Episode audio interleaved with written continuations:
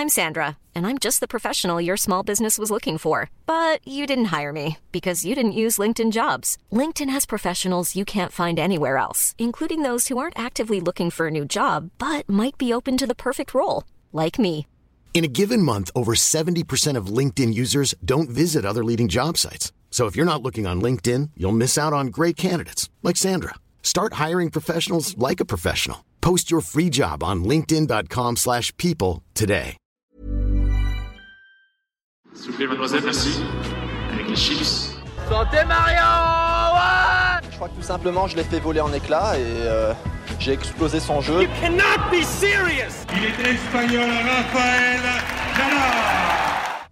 Hello les légendes, bienvenue pour notre 84e épisode. On se retrouve chaque semaine pour vous faire vivre les coulisses du circuit ATP et WTA à l'aide d'anecdotes, d'histoires croustillantes et de parcours inspirants.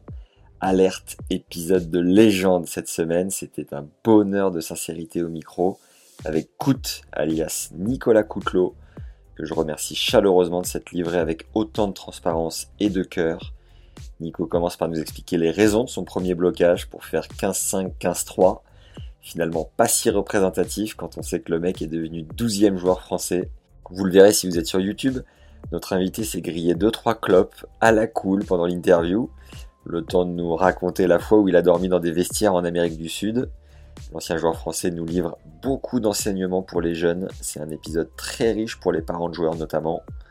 On revient sur ses frasques à Roland, ses potes et ses tournées en Amérique du Sud donc. Sa suspension pour fumette aussi, transparence totale d'ailleurs, merci pour ça.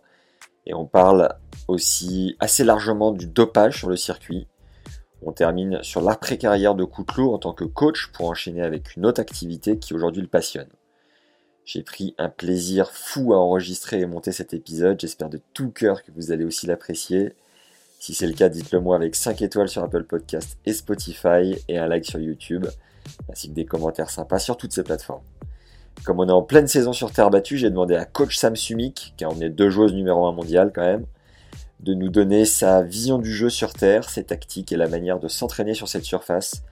C'est un bonus gratuit de l'épisode, il suffit de vous inscrire à la newsletter qui est en premier lien dans la description. Et je vous enverrai cette masterclass offerte ainsi que tous les conseils coaching de nos précédents invités du podcast lors de mon prochain mail. Vous allez enfin pouvoir glisser correctement et cirer de bons vieux ratons de terre, ça me fait plaisir.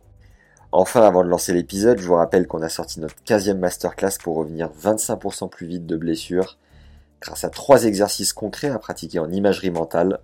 C'est tourné avec notre expert belge Eric Medaetz, kiné de formation et formateur en sophrologie depuis plus de 25 ans. Eric a notamment travaillé avec les frères Rocus et Steve Darcis. Il peut vous être d'une très grande aide dans la gestion délicate de votre période de blessure. Foncez découvrir la bande-annonce de ce nouveau cours en ligne d'une heure et demie, c'est le deuxième lien en description. Place maintenant à ce nouvel entretien avec Nicolas Coutelot, alias Cout. Bonne découverte et bonne écoute à tous. Enchanté, on s'est déjà rencontré. Euh, J'étais seulement dans les gradins pour euh, t'encourager. D'accord, ok. T'es prêt? Ouais. Allez. Alors, Cout, t'es né le 9 février 77 à Strasbourg. Tes parents sont rapidement partis s'installer à Nice. Tu mesures 1,85. Tu as une grande sœur. C'est ton papa, donc directeur du club de l'SPT Tennis, qui t'a fait taper tes premières balles à deux ans et demi. Tu t'es entraîné au TC Melun, puis tu as rejoint le TETC Bob Brett à Montreuil en t'entraînant avec Jeff Bachelot et Dick Norman. Tu as arrêté l'école à 16 ans. En junior, tu as notamment croisé la route de Guga Kuerten à l'Orange Bowl de Miami. Bien plus tard, tu seras à un point de le battre au tournoi d'Acapulco au Mexique. Tu as été joueur de tennis pro de 96 à 2009, droitier, revers à une main, 87e à ton meilleur en mai 2002. À 24 ans, l'année d'avant pour ton premier tableau, euh, tableau final de Roland, tu es 177e et sort Marcelo Rios, 39e, mais numéro 1 mondial trois ans plus tôt au deuxième tour du tournoi. En 2002, pour ta deuxième participation, tu bats Stéphane Koubek, l'Autrichien, et perds en 5-7 après avoir mené 2-7 à 1 contre Ferrero, futur finaliste de l'édition. Enfin, en 2003, T'as pas gagné un match sur le circuit principal en ce début de saison et tu fais pourtant ton meilleur résultat en Grand Chelem. Tu sors des qualifs et atteins les 16e de finale en battant David Nalbandian, 8e mondial, 200 places vous séparent. 6-1 au 5e dans une ambiance de feu J'étais avec ma mère dans les gradins du cours 7 et m'en souviens comme si c'était hier. Après ce match, tu déclares que tu vas aller au bout du tournoi et que tu y crois, même si on peut te prendre pour un farfelu. L'équipe de France venait de se faire éliminer des phases de poule de la Coupe du Monde sans marquer un but. Federer avait paumé contre Louis Sorna au premier tour. Varley avait mené 6-1, 6-1, 4-1 avant de faire first. Les Spurs, pareil, avec 20 points d'avance. Alors pourquoi pas un exploit de ta part? Bon, finalement, tu auras pris 3-7 au tour d'après par Arnaud Clément. Tu étais un peu rôti. Tu jouais aussi le double mix cette année-là. À l'issue du tournoi, tu dis dans le monde que les gens imaginent que tu roules en Porsche. La réalité, c'est que ça fait seulement un an que tu as rendu ton appart de 30 mètres carrés et qu'avec le chèque de Roland, tu vas commencer par t'offrir le porte-clés Porsche. Si le fisc te laisse tranquille, à l'époque, tu roules pas forcément sur l'or. Le cordage, c'est 25 euros la pause et tu casses 5 fois par jour. Je sais pas si tu avais été un peu marseillais là-dessus, mais c'est ah ouais, non, il y avait euh, sur, les, sur les tournois Grand Chelem, comme ça, il fallait au moins accorder 5 raquettes par jour. Mais, Putain, ouais. oui, j'étais un peu, j'étais un peu du sud hein, quand même. Pas, pas marseillais, mais pas loin. Euh, ta surface préférée était la terre et ton coup fort l'amorti. Ce qui est étonnant, c'est que j'enchaîne trois épisodes avec trois joueurs différents, dont c'est le cas. Christophe Rocus, Christophe Vliegen et toi. Tu as battu des mecs comme Yuzni, Bruguera, Rosset, Puerta, Gaudio et Gasquet, remporté trois challengers et neuf futurs, ainsi qu'une petite suspension de deux mois pour consommation de cannabis après un contrôle à Vina del Mar au Chili. Tu as joué sur les cours de Roland, oui, mais l'US, en 2008, tu mets fin à ta carrière à cause de blessures récurrentes. Tu admirais l'ancien numéro 1 mondial Stéphane Edberg dans ta jeunesse. Tu joues plutôt bien de la gratte et Olivier Patience nous a confié que tu étais bon pote avec les joueurs sud-américains aux cheveux longs comme toi à l'époque. T'es papa depuis 2013. Tu as coaché quelques joueurs et joueuses, Augustin Jans, Olivia Sanchez, Corentin Moutet et Enzo Cuoco.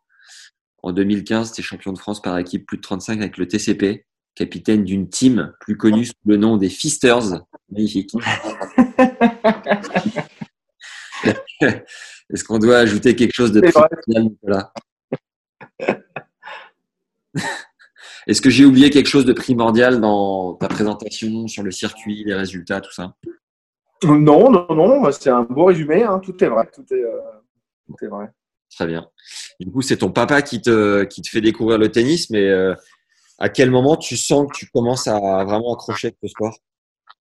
Ouais, bon, Ça a été tout de suite. Ça, ça a été vraiment. Euh, je, vois un petit peu dans mon, deuxième petit garçon qui a trois ans, un petit peu ça. Les gens, ils voient un peu ça euh, chez lui. Euh, C'est-à-dire que c'est toute la journée. C'était. Moi, moi j'avais pas forcément des souvenirs très précis, hein, mais il paraît que j'avais une raquette et une balle toute la journée et qu'il fallait que je tape toute la journée. Voilà, j'arrivais dans ma chambre, mes parents me couchaient, je me relevais, je jouais contre mon mur, je faisais des balles avec des des, des, boules en papier pour euh, taper, pour euh, avec les commentaires de Roland Garros, avec euh, Jean-Paul Lotte qui parlait. Enfin, c'était et pareil, j'étais vraiment dans mon monde et, et que je, je, voulais faire ça toute la journée. Donc ça a été très très tôt. Ça a été très très tôt. Bon, J'ai quand même une info, c'est quand même que tu étais papa pour la deuxième fois. Donc, euh... Oui, tu as oublié cette info-là, ouais, d'un petit Roméo. Et, euh, et c'est vrai que ouais, j'ai été, euh, j'ai été baigné dans le sport parce que mon père a été mon père il était il travaillait à la poste dans au centre de tri hein, euh, il a été détaché euh, au club de tennis et puis euh, et puis voilà il a monté les échelons et puis quand nous on est arrivé ben, on était on vivait dans le club de tennis chaque vacances scolaires chaque voilà donc je jouais au mur toute la journée on faisait des tournantes des trucs c'était et, et j'ai grandi là-dedans donc c'est un truc qui que j'ai baigné là-dedans très très vite en tout cas est-ce que tu peux nous situer ton évolution au classement français à partir du non classé jusqu'à numéroté? Wow. Euh, alors, je pense que j'ai dû faire, je, ça, je ne je, je, je, mets pas 100% de, de, de justesse là-dedans, mais je pense que j'ai dû faire 30, 15, 5, 15, 3, 5, 6, 3, 6, 0, moins 15, j'ai dû monter promotion, ça, après euh, genre euh, 38 ou 36, un truc comme ça. 38. Okay. Et puis après, je suis monté, je suis monté vite après, genre 16, 16, 12. Je, je crois que j'étais, ouais, je, je, pense que j'étais 12, 12 français. Ok. 11, 12. Ouais, ça a été à peu près ça. Et puis après, je suis resté quelques années là, euh, entre 12 et 20, ou, à peu près. Et puis, et puis après, ça a été le déclin. Ton seul blocage, ça a été 30-15-5 finalement. Mon seul blocage, 35 Écoute, non, parce que tu sais, c'était des trucs de, de gamins où on avait des surclassements. Alors, c'était pas du tout le même système qu'aujourd'hui, hein, mais de, de, dans mes souvenirs, il y avait des surclassements. On était gamins. Euh, parce que ça, je te parle de ça, j'avais 10 ans, donc on avait le droit de faire genre 5 tournois adultes où on prenait des doudounes. Hein. Euh, mais euh, sur le tournoi international, on jouait un gars qui était assimilé 15-2, qui jouait 30, euh, qui jouait nul. Le, enfin, c'était un peu bizarre. Il y avait des trucs quand on était dans les meilleurs jeunes, euh, on était 30, là, on jouait pas 30 adultes. Voilà, tu vois, c'était. Mais comme on est le seul sport euh, qui fait jouer les adultes euh, contre les enfants, on est le seul. Il y en a qu'un seul, c'est nous. Euh, c'est, c'est, euh, il y avait, y avait, c'était pas très véri, véritable quoi comme comme classement. Donc, je pense que j'ai plutôt joué 15-5 euh, et je jouais pas mes 30 adultes quand j'étais 30. Et, et, le blocage que j'ai fait, c'était plutôt ça 15-5, 15-3. Euh, là, euh, c'est cette année-là, moi j'avais un verre à deux mains à l'époque, et cette année-là, on, m'a fait euh, changer au sport études. Là, à l'époque, ça s'appelait sport études au Pôle France, et on m'a fait changer pour passer à une main, et j'ai pas gagné un match de l'année, sauf sur le dernier mois où j'ai réussi à gagner quelques matchs, ce qui m'a fait monter 15-3. Mais ça a été, c'est la, la, saison, on va dire, quand j'étais gamin, qui m'a fait, dont je me souviens avec des pas très bons souvenirs. Et tu croyais, toi, au revers à une main ou tu suivais un peu sans trop te, euh, y croire ou quoi? Bah, Non, comme tu l'as dit tout à l'heure, moi j'avais un, idole et même un deuxième, on va dire, c'était Edberg. Donc euh, au niveau revers à une main, ben, c'était plutôt euh, la référence et, et j'étais un peu, j'aimais bien aussi voir jouer Riton. Donc le voir envoyer des claques à une main aussi, c'était c'était plutôt c'était un truc qui, qui me plaisait. et j'ai pas les souvenirs précis pour dire si ça m'a découragé ou pas, mais je faisais que des premiers tours. Quand tu es gamin et que tu fais que perdre et que tu détestes ça et que, enfin, c'était, je me rappelle, pas facile cette année-là. À quel âge t'es parti de la maison en, en pôle, en études de l'époque? Écoute, ça c'était à Nice cette année-là, donc euh, moi j'ai fait, euh, je rentrais chez moi tous les soirs. Euh, derrière, bah, à la fin de cette année-là, quand j'ai fait 15-5, 15-15 on m'a remercié gentiment. Hein, il fallait être 15-2 pour être dans, dans, dans les clous. Euh, donc, je suis allé euh, m'entraîner au tennis club Francis Jordan avec euh, les, les, les, frères Raffetin et Pierre-Noël Kilikini, qui avaient un sport-études privé dans le coin. Derrière, j'ai refait quelques mois au Pôle France à Boulouris, qui avait bougé de Nice à Boulouris. Donc, euh, ça m'a pas du tout plu. Euh, je suis rentré après quelques mois. Okay. Et puis j'ai continué donc chez Kilikini Raffetin à, à, Nice. Et puis, euh, je suis parti, euh, je suis parti sur Paris à l'aventure avec, euh, avec ma petite voiture remplie, je veux dire, à bord quand j'ai eu 18 ans et demi, quoi, 18 ans et demi, 19 ans. Et j'ai lu que tu avais arrêté les cours à 16 ans, ça veut dire qu'à Nice, déjà, rideau sur l'école? Ouais, à Nice, j'ai. Écoute, ce qui s'est passé, c'est que moi, je, je, je moi, j'aimais pas ça du tout déjà. Euh, j'aimais pas ça, et, euh, et cette année-là, j'ai très bien joué en jeune. Et euh, mes parents euh, m'avaient dit OK, mais tu vas te mettre au CNED et compagnie. Et puis euh, j'ai commencé un peu à voyager. je me prenais plutôt en main, donc ben, mes parents m'ont plutôt laissé faire. Ils ont vu que c'était c'était ce que je voulais faire et que finalement je les ai jamais ouverts. C'est alors je vais peut-être prendre une amende par le CNED parce que derrière, pendant dix ans, j'ai été étudiant et j'ai jamais ouvert un bouquin. Ils sont encore dans les, dans les plastiques. Mais, euh, mais c'est vrai que j'ai pas, ils, m'ont fait confiance à ce moment-là, je pense. Euh, et mon père, qui a été, qui était un bon gardien de but quand il était gamin euh, dans les Ardennes, euh, avec des parents paysans, avec des parents qui étaient pas dans la modernité, on va dire, n'a pas eu cette chance-là. Et je pense que ça lui a fait plaisir. Il était passionné de tennis, passionné. Il, comme tu disais, hein, c'est lui qui, m'a fait, qui m'a fait vraiment bah, jouer euh, toute la journée. Il, fallait qu'il aille jouer avec moi. Donc, euh, et, et, donc, je pense que c'est euh, c'est aussi par rapport à ça qu'on on, m'a laissé ma chance et, et j'ai assez bien joué. C'est cette année-là où je joue Gouga pour la première fois, où tu dis que tu vois, je fais huitième à l'Orange Bowl. Euh, et puis là, à 16 ans, tu vois, j'ai fait ce fameux 3-6-0 15 promo. Enfin, tu vois, ça, ça, c'est allé assez vite. Euh, je, donc voilà, on m'a plutôt fait confiance et puis de toute façon, je leur ai fait comprendre que, que ça allait pas être possible autrement. C'était quoi le projet en montant à Paris et tu étais dans quel état d'esprit euh, en prenant ta bagnole pour partir de chez toi? J'étais un petit peu, euh, un petit peu seul hein, à Nice. J'avais mes entraîneurs, mais je n'avais plus vraiment de gars pour me tirer vers le haut. Euh, j'ai eu pendant quelques années Gustavo Giussiani, qui maintenant travaille chez Nike. Je ne sais pas si tu vois qui c'est ce gars-là, qui a, qui a joué pour mon club en équipe. Et moi, j'ai joué en équipe avec lui pendant quelques années quand, quand j'étais gamin. Et, et lui, il m'a un peu pris sous son aile mais c'était trois mois par an. Il arrivait, il s'entraînait trois mois, il faisait des matchs par équipe, il gagnait tous les, les tournois français en France pendant trois mois, puis il repartait. Et, euh, et, et, et j'étais un peu son sparring partner. Donc euh, c'était euh, euh, ça, ça m'a beaucoup aidé. Et puis à un moment, ben, j'avais besoin de plus que ça. J'avais besoin qu'on me tire vers le haut. Moi, euh, étant un peu la petite star du coin. c'était pas vraiment ce qui allait me faire être efficient, je pense. Euh, ça, j'étais assez conscient de ça. J'avais besoin. Euh, et d'ailleurs, même, dans ma carrière, euh, j'ai souvent fait les gros matchs sur les gros joueurs et souvent perdu contre des nuls entre guillemets. Euh, et, j'avais besoin de ça. C'était quelque chose qui m'attirait. Moi, jouer la tête de série numéro un, euh, ça m'excitait. C'était pas quand le tirage au sort et quand le, truc il sortait et que on sentait qu'il y avait des gars qui disaient oh, ah fait chier putain encore je prends la tête de série 1. Moi j'étais là je me attends mais je vais tu vois c'était top. Je préférais le jouer lui sur le central avec du monde que jouer euh, le roumain euh, qualifié euh, sur le 14 tout seul où je pouvais là pas faire mes meilleurs matchs. Donc tu vois, ça m'a, j'ai eu envie de monter à Paris parce que j'avais, au départ, je suis pas monté à, Melun, je suis monté à, l'ALP, à la, au sur marne Je me suis entraîné avec Laurence Toré qui m'a donné un coup de main, qui est devenu après, qui est toujours hein, d'ailleurs entraîneur national. Hein, euh, et qui, qui entraînait plein, plein, plein de gamins depuis ces 20, 20, 25 ans qui sont passés. Et, euh, et il m'a donné un coup de main gratos. gratos. Euh, j'avais des gars pour m'entraîner. Euh, tu vois, il y avait les Arnaud Casagrande, Andriolo, enfin tout plein de mecs. Tu vois, fin de première série, tout ça, moi, ça m'a tiré vers le haut. les gars qui sortaient de l'INSEP, Fabrice Kiba. tu vois, il y avait des gars, quoi, des gars pour s'entraîner toute la journée. C'était facile de s'entraîner. Donc, je suis monté plutôt pour ça.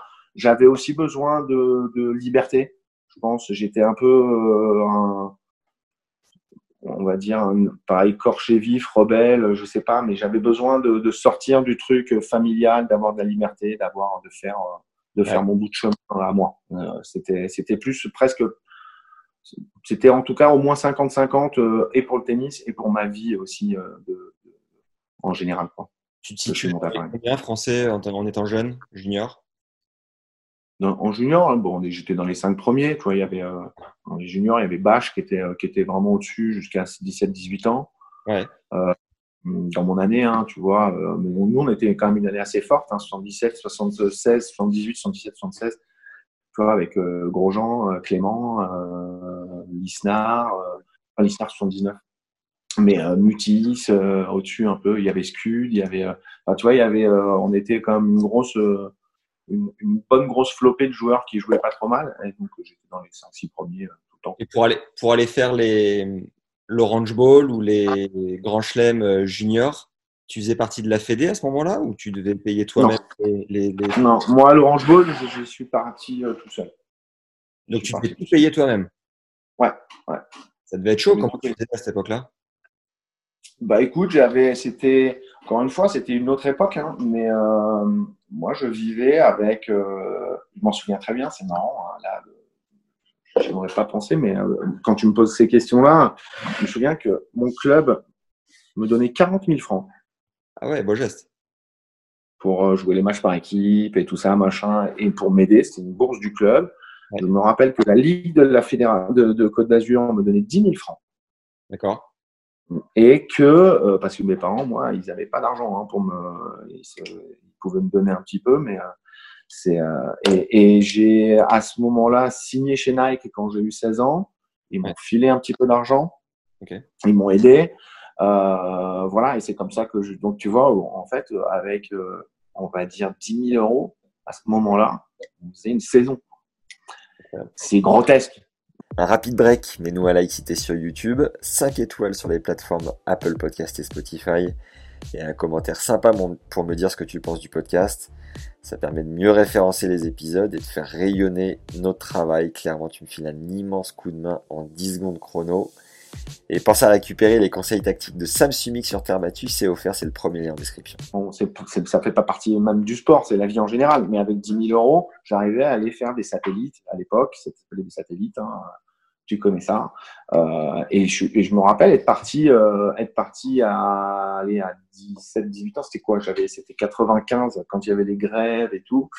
Donc euh, fin 95, euh, je suis parti en Amérique du Sud tout seul pendant neuf semaines. Ouais. Et euh, j'ai fait un satellite en Argentine où j'ai pris, j'ai pas pris de points. Attends, attends, attends. pas trop vite, on va y venir au premier point TP. On va y venir à ça? Ouais, bah, ouais bah, on va y venir, mais tu vois, c'était en tout cas bah, financièrement, voilà, je me rappelle que j'avais ça. Et pourquoi tu es parti de la Fédé à ce moment-là? Parce que j'étais pas dans le moule. J'étais pas dans le moule. Euh, j'étais euh, à ce moment-là un peu trop, euh, trop rebelle, trop. voilà, j'étais pas, je faisais pas de concessions. ça m'a joué des tours dans ma vie, mais c'est après, c'est aussi comme ça que j'étais et aussi comme ça qu'on m'a bien aimé. Après, quand ça vient d'un gamin, on peut le prendre parfois d'une autre manière. On prend ça un peu pour de la prédélinquance, un peu, tu vois, peut, de la, du manque de respect. On connaît ce, ce truc-là de hiérarchie, de machin. Moi, j'avais besoin d'un entraîneur euh, avec qui jouer de la guitare, avec qui j'avais besoin d'un gars avec qui j'étais content d'aller au petit-déj, au déj et au dîner. Euh, si c'était pour avoir un mec euh, qui me dit bonjour, rendez-vous demain sur le terrain, voilà, c'était c'était pas à ce moment-là. Je trouve que la Fédé de, de, de ce moment-là et après je dois pas avoir la même vision que quand tu as 18-20 ans et aujourd'hui, à, 40 ans, et en plus, je suis même plus du tout dans le truc, j'y ai bossé aussi, hein, quand même, à un moment à la Fédé, là. Et je pense que ça a vraiment évolué vers un truc que moi, j'attendais à cet âge-là. Ok.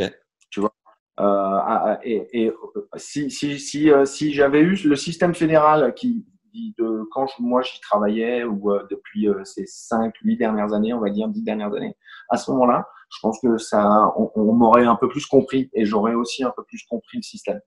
Mais euh, c'était pas du tout pareil. Quel a été ton meilleur souvenir chez les juniors? Et une petite anecdote si tu as avec les jeunes des mecs qui sont devenus un peu un peu solides dans la dans la foulée? Oh, L'anecdote Qu'est-ce que j'ai comme anecdote? Bon, j'ai plein de bons souvenirs hein, en junior. Les juniors, c'est génial. Hein. Tu commences à voyager, euh, même si moi, j'en ai pas fait tant que ça parce que, comme je te dis, j'étais tout seul et j'avais pas beaucoup d'argent euh, pour les faire. Mais, euh, moi, moi j'ai plus les souvenirs des satellites que j'ai commencé tôt plutôt que, que les juniors. J'ai pas vraiment joué hein, les juniors. Moi, j'ai fait l'année j'avais fait deux tournois, je me rappelle, en Hollande, euh, Roland, Orange Bowl et d'hier. Voilà, je, faisais 5-6 tournois dans l'année. Donc, euh, par contre, j'ai joué des satellites assez tôt. Et ça, c'est vrai que les, les, circuits satellites où on, tu devais partir 4 semaines pour prendre des points, c'était quand même euh, génial. C'était, moi, j'en garde un super souvenir. C'était beaucoup de galères, hein, surtout dans, dans, avec les, dans les conditions où on partait. Hein. Mais, mais c'était, c'est, c'est que des bons souvenirs. Hein. J'ai, moi, j'ai allé un souvenir, mais on en, on en vient à. J'étais déjà jeune, hein, mais euh, j'étais encore jeune, mais c'était pas en junior. On a dormi pendant trois jours euh, au Paraguay, à Asunción, euh, en satellite, là, sur cette fameuse tournée de neuf semaines où je suis parti tout seul. Euh, on a dormi avec un mec qui s'appelait Patricio Donati, qu'on ouais. retrouvait sur Internet. Euh, et, et, on a dormi dans les vestiaires d'un club.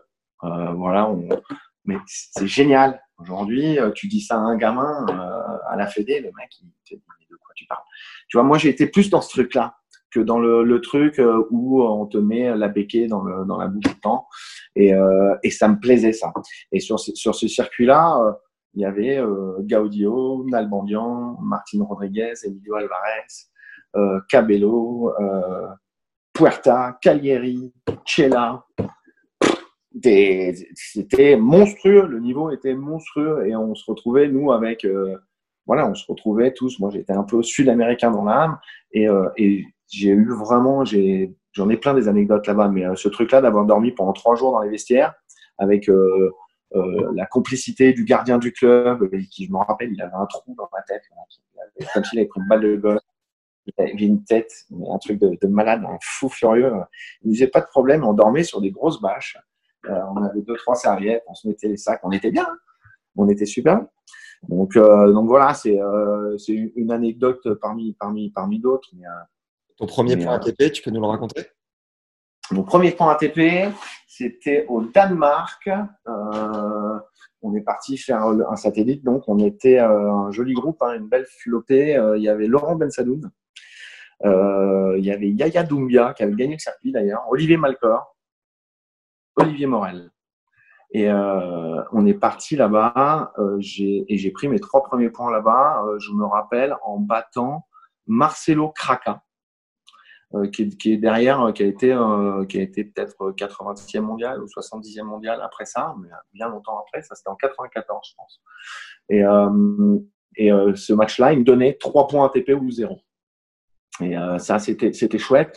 Et par rapport au point ATP, j'ai moins de souvenirs là sur ce truc-là que sur cette tournée où euh, donc ça c'était l'été. Et puis je suis parti donc après euh, faire cette tournée en Amérique du Sud où je te dis je partais euh, je suis parti quatre semaines pour faire un, circuit en Argentine où il y avait trois étapes à Buenos Aires dans des clubs différents et puis une étape à, à Rosario le Masters à Rosario. Et je me qualifie pas pour le Masters tellement c'est fort et, et j'avais trois points ATP de, de Danemark de trois mois avant et euh, je me qualifie pas je te dis bah, je perds contre Cabello contre c'est dur de retrouver les noms, mais, mais c'était vraiment très fort. Et euh, là, j'avais faire et je lui dis, écoute, là, il y a des mecs qui vont faire un autre circuit, ils enchaînent Paraguay, Uruguay, deux semaines au Paraguay, deux semaines en Uruguay. Je, j'ai envie d'y aller et tout. Et je me rappelle, il m'a donné 1000 francs. Il m'a mis 1000 francs sur ma carte bleue. Qui j'ai fait tout le circuit. Ouais. Et j'ai fait tout le circuit avec 1000 francs. Imagine quatre semaines, c'est, euh, c'est un truc, c'est hallucinant, mais bon, c'était d'où ce dormage, euh, euh, j'invente des mots, dans, les vestiaires. Et, euh, et, et, et, ce truc-là, il y avait un règlement dans les satellites, c'était qu'il fallait au moins gagner un match dans un tableau final pour prendre des points. Et moi, j'ai fait qualifier premier tour, qualifier premier tour, qualifier premier tour. J'étais en qualif, hein. tu faisais trois tours de qualif, et en qualif, tu avais, des, avais Gaudio, tu avais ces mecs-là qui étaient top 150 six mois, huit mois après, tu vois, donc c'était marrant. C'était fort. Et je fais ces trois premiers tours, je vais quand même au Masters.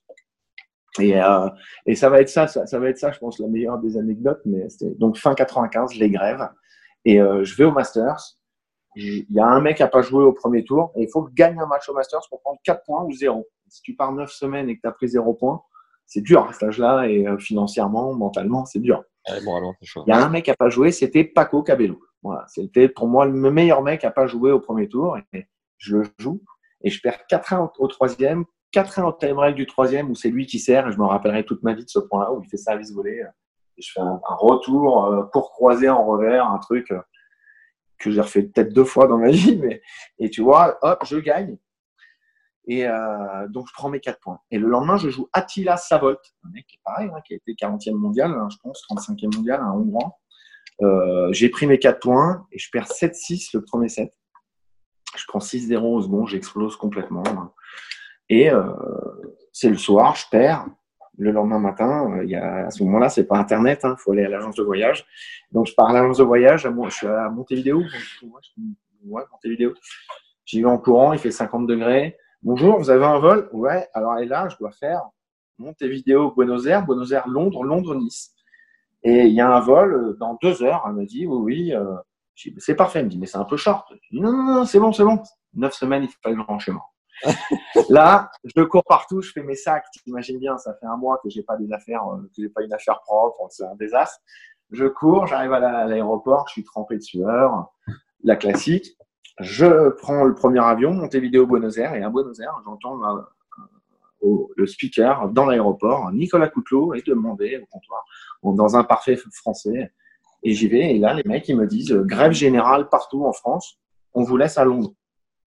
Et on est jeudi, je me rappellerai toute ma vie, jeudi après-midi, 16h. Et je dis, ben ouais, mais moi, je connais personne à Londres, il me restait 4 dollars. Je me rappelle. Et je dis, mais, mais qu'est-ce que vous en racontez? C'est de votre faute, vous allez me payer l'hôtel. Il dit, bah non, c'est une grève en France, pas, pas le choix. Et c'est euh, Pablo Escribano et Pablo Minutella deux mecs euh, que j'avais rencontrés en France et qui m'ont pris sous leur aile là-bas, hein, qui, euh, qui, ont été 20e euh, français assimilés, un truc comme ça, qui sont venus me chercher, ils m'ont donné de l'argent, ils m'ont mis dans un hôtel, ils sont, et je suis resté jusqu'au dimanche soir, 20h, j'ai repris un vol, je suis resté 4 jours dans un hôtel tout seul. C'était c'était vraiment très dur, ça. Voilà, dans un truc avec une petite télé comme ça où j'avais trois chaînes. Je me rappelle, j'ai regardé la liste de Schindler sur la télé comme ça. et comment t'es en contact avec de gars qui sont venus te chercher? Ces deux gars-là, et c'est voilà, pour moi, c'était. Euh, mais ils m'ont protégé pendant les neuf semaines où j'ai été là-bas. Moi, je suis tombé malade une fois. Euh, je suis allé à la pharmacie. Pardon? Tu étais avec eux dans l'avion euh, pour aller jusqu'à Londres? Ouais, ils avaient fait le circuit avec moi. Ils avaient et puis et puis je te dis, c'est les mecs quand je suis arrivé, eux, ils avaient fait des tournois en France où ils avaient été bien accueillis, dont le tournoi de mon père, par exemple, à Nice, où mon père s'était bien occupé d'eux et tout ça. Moi, quand je suis arrivé là-bas, je te dis, une fois, je suis tombé malade, je vais à la pharmacie, le mec m'a donné des trucs périmés, un pchit pour la gorge, il était à moitié plein. moi, je parlais pas trop espagnol, le truc. Je, ben, je l'ai appelé, il est venu, il m'a dit, viens ici. On est à la pharmacie, il a chopé le pharmacien comme ça. Il lui a dit, donne des médicaments à mon ami. enfin, ça va se passer comme ça. Et Buenos Aires, euh, tu vois, moi, c'était, je découvrais, hein, et le mec a menacé le gars. Le mec, pardon, pardon, je me suis trompé. Il m'a donné des médicaments. Tu vois, et ils m'ont pris sous leur aile. J'étais euh, vraiment, euh, j'étais le seul Français, d'où, cette solidarité vraiment que j'ai eue avec, les, Sud-Américains et qui m'ont donné aussi ce truc fraternel qu'on a eu toutes nos carrières. Quoi. En partant d'aussi loin dans les satellites, tu pensais qu'un gars audio pouvait aller gagner Roland Garros? Non pense j'ai jamais pensé à ça. Moi, la plupart du temps, on voyait quand il y avait des mecs qui étaient bons, hein.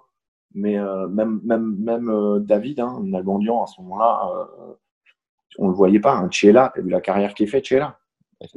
Puerta, finale à Roland, Cagliari, il fait une très belle carrière. Il a dû être 15e mondial, Cagliari, Agustin Cagliari.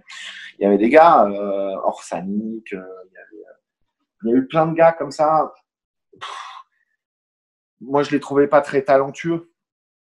Et je les trouvais euh, plus euh, travailleurs et tout ça. Euh, c'était des chiens, les mecs, mais, mais je les trouvais pas, pas plus. Enfin, je les trouvais moins, moins talentueux que Olivier Mutis ou, ou Nicolas Renavant ou, tu vois, ou Eric Prodon. Ou moi-même, avec je suis prétentieux en disant ça, mais moi, j'avais un talent de dingue. Si j'avais travaillé comme Chela ou comme ces mecs-là dans ma vie, je me serais peut-être cassé les deux genoux avant d'arriver euh, à quelque part, mais j'aurais quand même eu aussi beaucoup plus de chances de faire une plus belle carrière.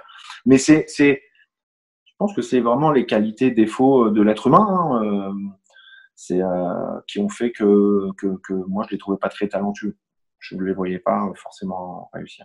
Et quand tu les voyais faire des gammes non-stop sous le cagnard et tout, tu disais pas putain les mecs ils vont me, ils vont me regarder dans le rétro, je devrais faire pareil ou quoi Non? J'ai fait pareil moi, ça m'a donné, ça m'a, ça m'a éduqué.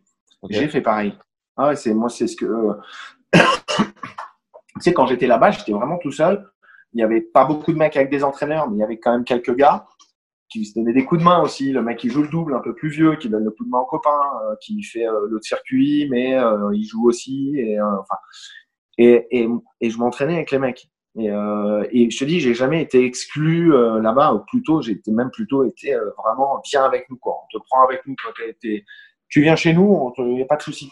Et, et, tu vois, moi, les mecs, ils m'invitaient chez leurs parents euh, faire des, des, barbecues, quoi, des salons. Tu vois, c'était, euh, j'étais vraiment dans les familles et tout. C'était et, et, et ça m'a vraiment inculqué ce truc-là, de la répétition, de la gamme, de, de...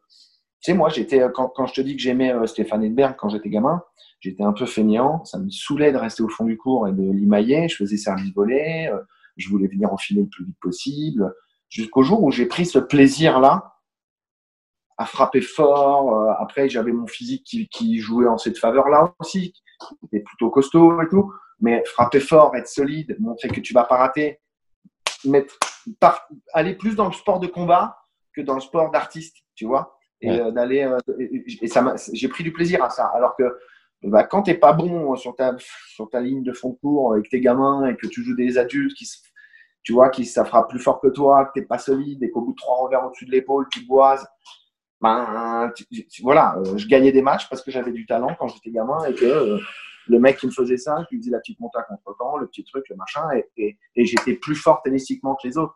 Mais il y a un moment où ça, ça marche plus parce que la petite amortie, le mec qui s'entraîne en face, tu vois, quand tu arrives à un certain niveau, ben, il court, il glisse et il te fourre.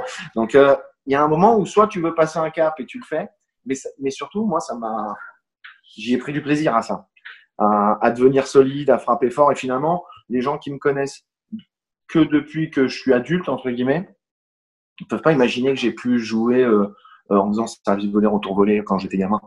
Et ils se disent, putain, ce gamin-là, ce mec-là, qu'est-ce qu'il est Il frappe fort du fond, il est solide dans sa diago, il est, tu vois, c'est plutôt cette image-là que je laisse au, milieu du tennis, plutôt qu'un mec qui, qui joue comme, comme Lodra ou comme Maout, quoi. Voilà. moi, je jouais comme Maout. J'étais comme lui. voilà. Donc, et, et c'est vraiment, je pense, sur cette période-là, en tout cas, sur ces neuf semaines-là que j'ai passé là-bas, et un petit peu aussi avant, ça avait déjà commencé, je te disais, avec Gustavo Giussiani, quand il venait s'entraîner dans mon club à Nice, où euh, ben, il m'imposait 10 minutes croisées, 10 minutes croisées, 10 minutes longue ligne, 10 minutes longue ligne, 5 minutes de cours croisé, 5 minutes de cours croisé, hop, 10 minutes de volée, 5 minutes de smash, 10 minutes de service, hop, on fera deux sets cet après-midi. C'était aussi simple que ça. Par contre, comme ça, mais c'était au chrono. T'imagines bien que moi, à 15 ans, branlos comme j'étais, le chrono, tu vois, comme ça me saoulait la, la, gamme. Mais là, comme c'était lui, et tu vois, ce mec-là qui était plus fort que moi, que je respectais, je fermais ma gueule et je me bagarrais et je me, suis dit, putain, mais ça me fait vachement progresser, ça.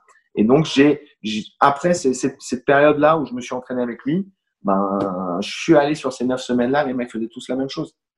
Et euh, tu vois, euh, et, et, et, j'ai découvert ça sur ces tournois-là. Il y avait, euh, il y avait trois mecs aussi qui ont bien joué derrière. Hein. Il y avait David Ferrer.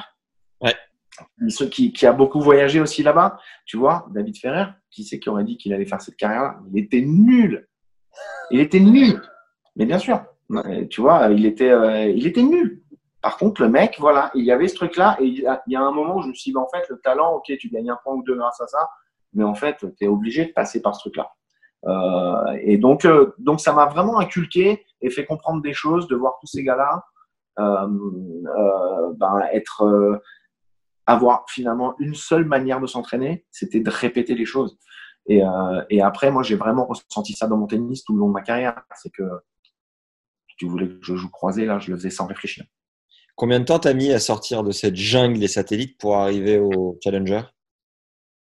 Euh, pas, oh, pas si longtemps que ça, parce que l'été d'après, ça c'est, tu vois, c'était décembre. J'ai rejoué des satellites en France, je pense, en début d'année, où c'était très fort. Hein. Euh, je pense que j'avais pas fait de points, je me rappelle. Je pense pas.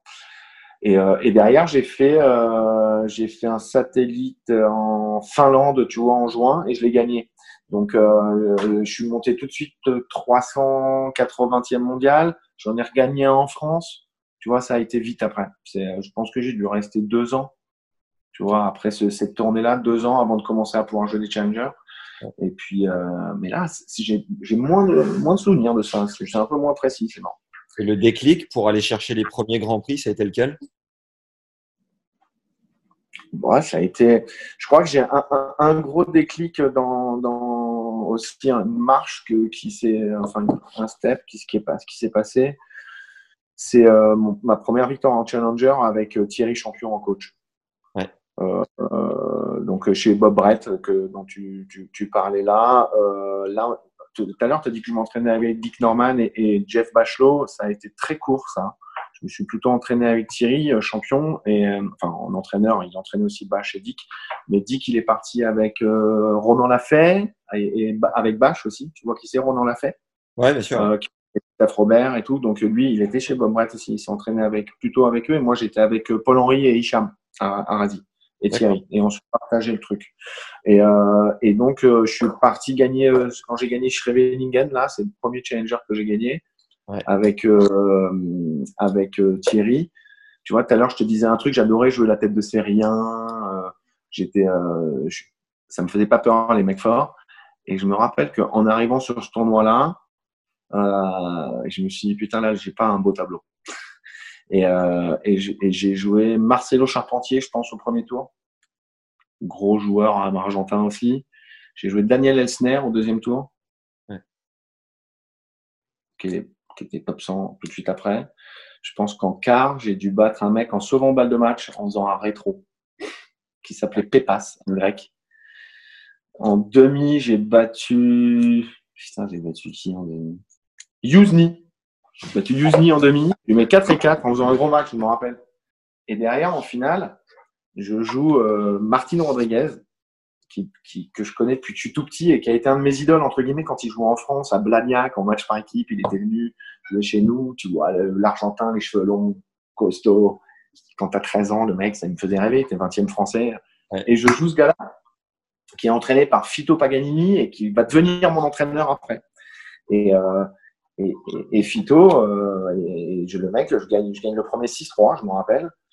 Euh, Fito et, Thierry Champion étaient très potes aussi sur le circuit et euh, ils étaient presque l'un à côté de l'autre dans les tribunes.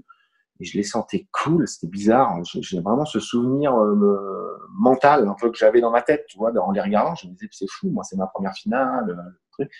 Mais je comprenais pas. Et à 6-3, euh, l'autre, euh, premier prend du second, il fait service volé, je retourne, il n'a plus qu'à faire une volée haute comme ça, tu vois, je fais un sale retour, et puis il laisse passer la balle et il vient me tendre la main. Et il l'abandonne. Tu vois, et en fait, ben, il lui avait dit, il s'est opéré du genou derrière, il s'est explosé le genou, et, et, Thierry, je me rappelle, le savait, Fito était venu lui dire, demain, Martin, il finira pas le match, c'est pas sûr qu'il joue. Maintenant, je veux pas que tu, moi, je vais pas aller dire à Nico, tu fais ce que tu veux avec ça, mais je devais te le dire, faut être réglo, et, euh, tu prépares ton joueur comme tu veux maintenant. C'est important que Nico il est jeune et tout. Et je sais qu'il y a eu cet échange entre eux. Et, euh, et moi, je n'ai rien vu. Méga tendu. et, et, et, donc, quand j'ai gagné ce challenger-là, je me rappelle avoir battu vraiment, bon, au final, il y a un abandon, mais quatre très, très bons joueurs avant. T'avais quel âge à ce euh, moment-là? Hmm? T'avais quel âge à ce moment-là? Pardon? T'avais quel âge? Je sais pas. Je pense que c'était 97 faudrait regarder euh, sur Internet, euh, je pense que c'est 97, 98. Ouais. On n'était pas champion du monde encore. Schrevelingen, euh, je pense que c'est 97. Et l'année d'après, 98, je perds mes points de là-bas. Je, je, pense que ça doit être ça, en perdant contre Verkerk. Il fait un match comme quand il a gagné, il a fait finale à Roland, où il était tous les yeux fermés. Euh, mais mais je, je, ce truc-là, ça a été un cap. En tout cas, je me suis dit, tu peux battre plein de bons mecs d'affilée euh, et puis euh, derrière, j'ai refait finale dans, dans, dans, des challengers. Enfin, je me rappelle. Après, c'est quand même plus flou, mais ça a été une, une étape où euh, euh j'ai eu, eu mon meilleur classement à la fin de ce truc-là. Et à, partir de ce moment-là, je me suis dit, allez, tu peux commencer à aller jouer des qualifs de grands pays, les trucs. tu, tu commençais à, à, rentrer dans tes frais et à pouvoir t'autofinancer tes saisons Ouais, les, les saisons, c'était dur parce que, que on, on, on, moi j'avais vraiment pas beaucoup d'argent, c'était dur, mais franchement c'était faisable. Aujourd'hui, dans la situation, la même situation financière que dans laquelle j'étais à ce moment-là, pour faire une carrière aujourd'hui, c'est pas possible. Okay. Ça, c'est pas possible. C'est franchement, moi je l'ai vécu là avec euh, quand j'étais entraîneur à la Fédé là, euh, après au Pôle France et tout, euh, dans ma partie entraîneur. Euh, et quand j'ai entraîné Corentin, surtout Corentin Moutet, avec qui euh, voilà, c'était un vrai projet euh, sur le long terme et, de, avec beaucoup de tournois juniors, beaucoup de tournois des futurs où tu n'as rien qui est. Enfin, tu, payes, tu payes, tu payes. Tu fais une tournée de trois semaines en Amérique du Sud avec un gamin, c'est au minimum 10 000 euros.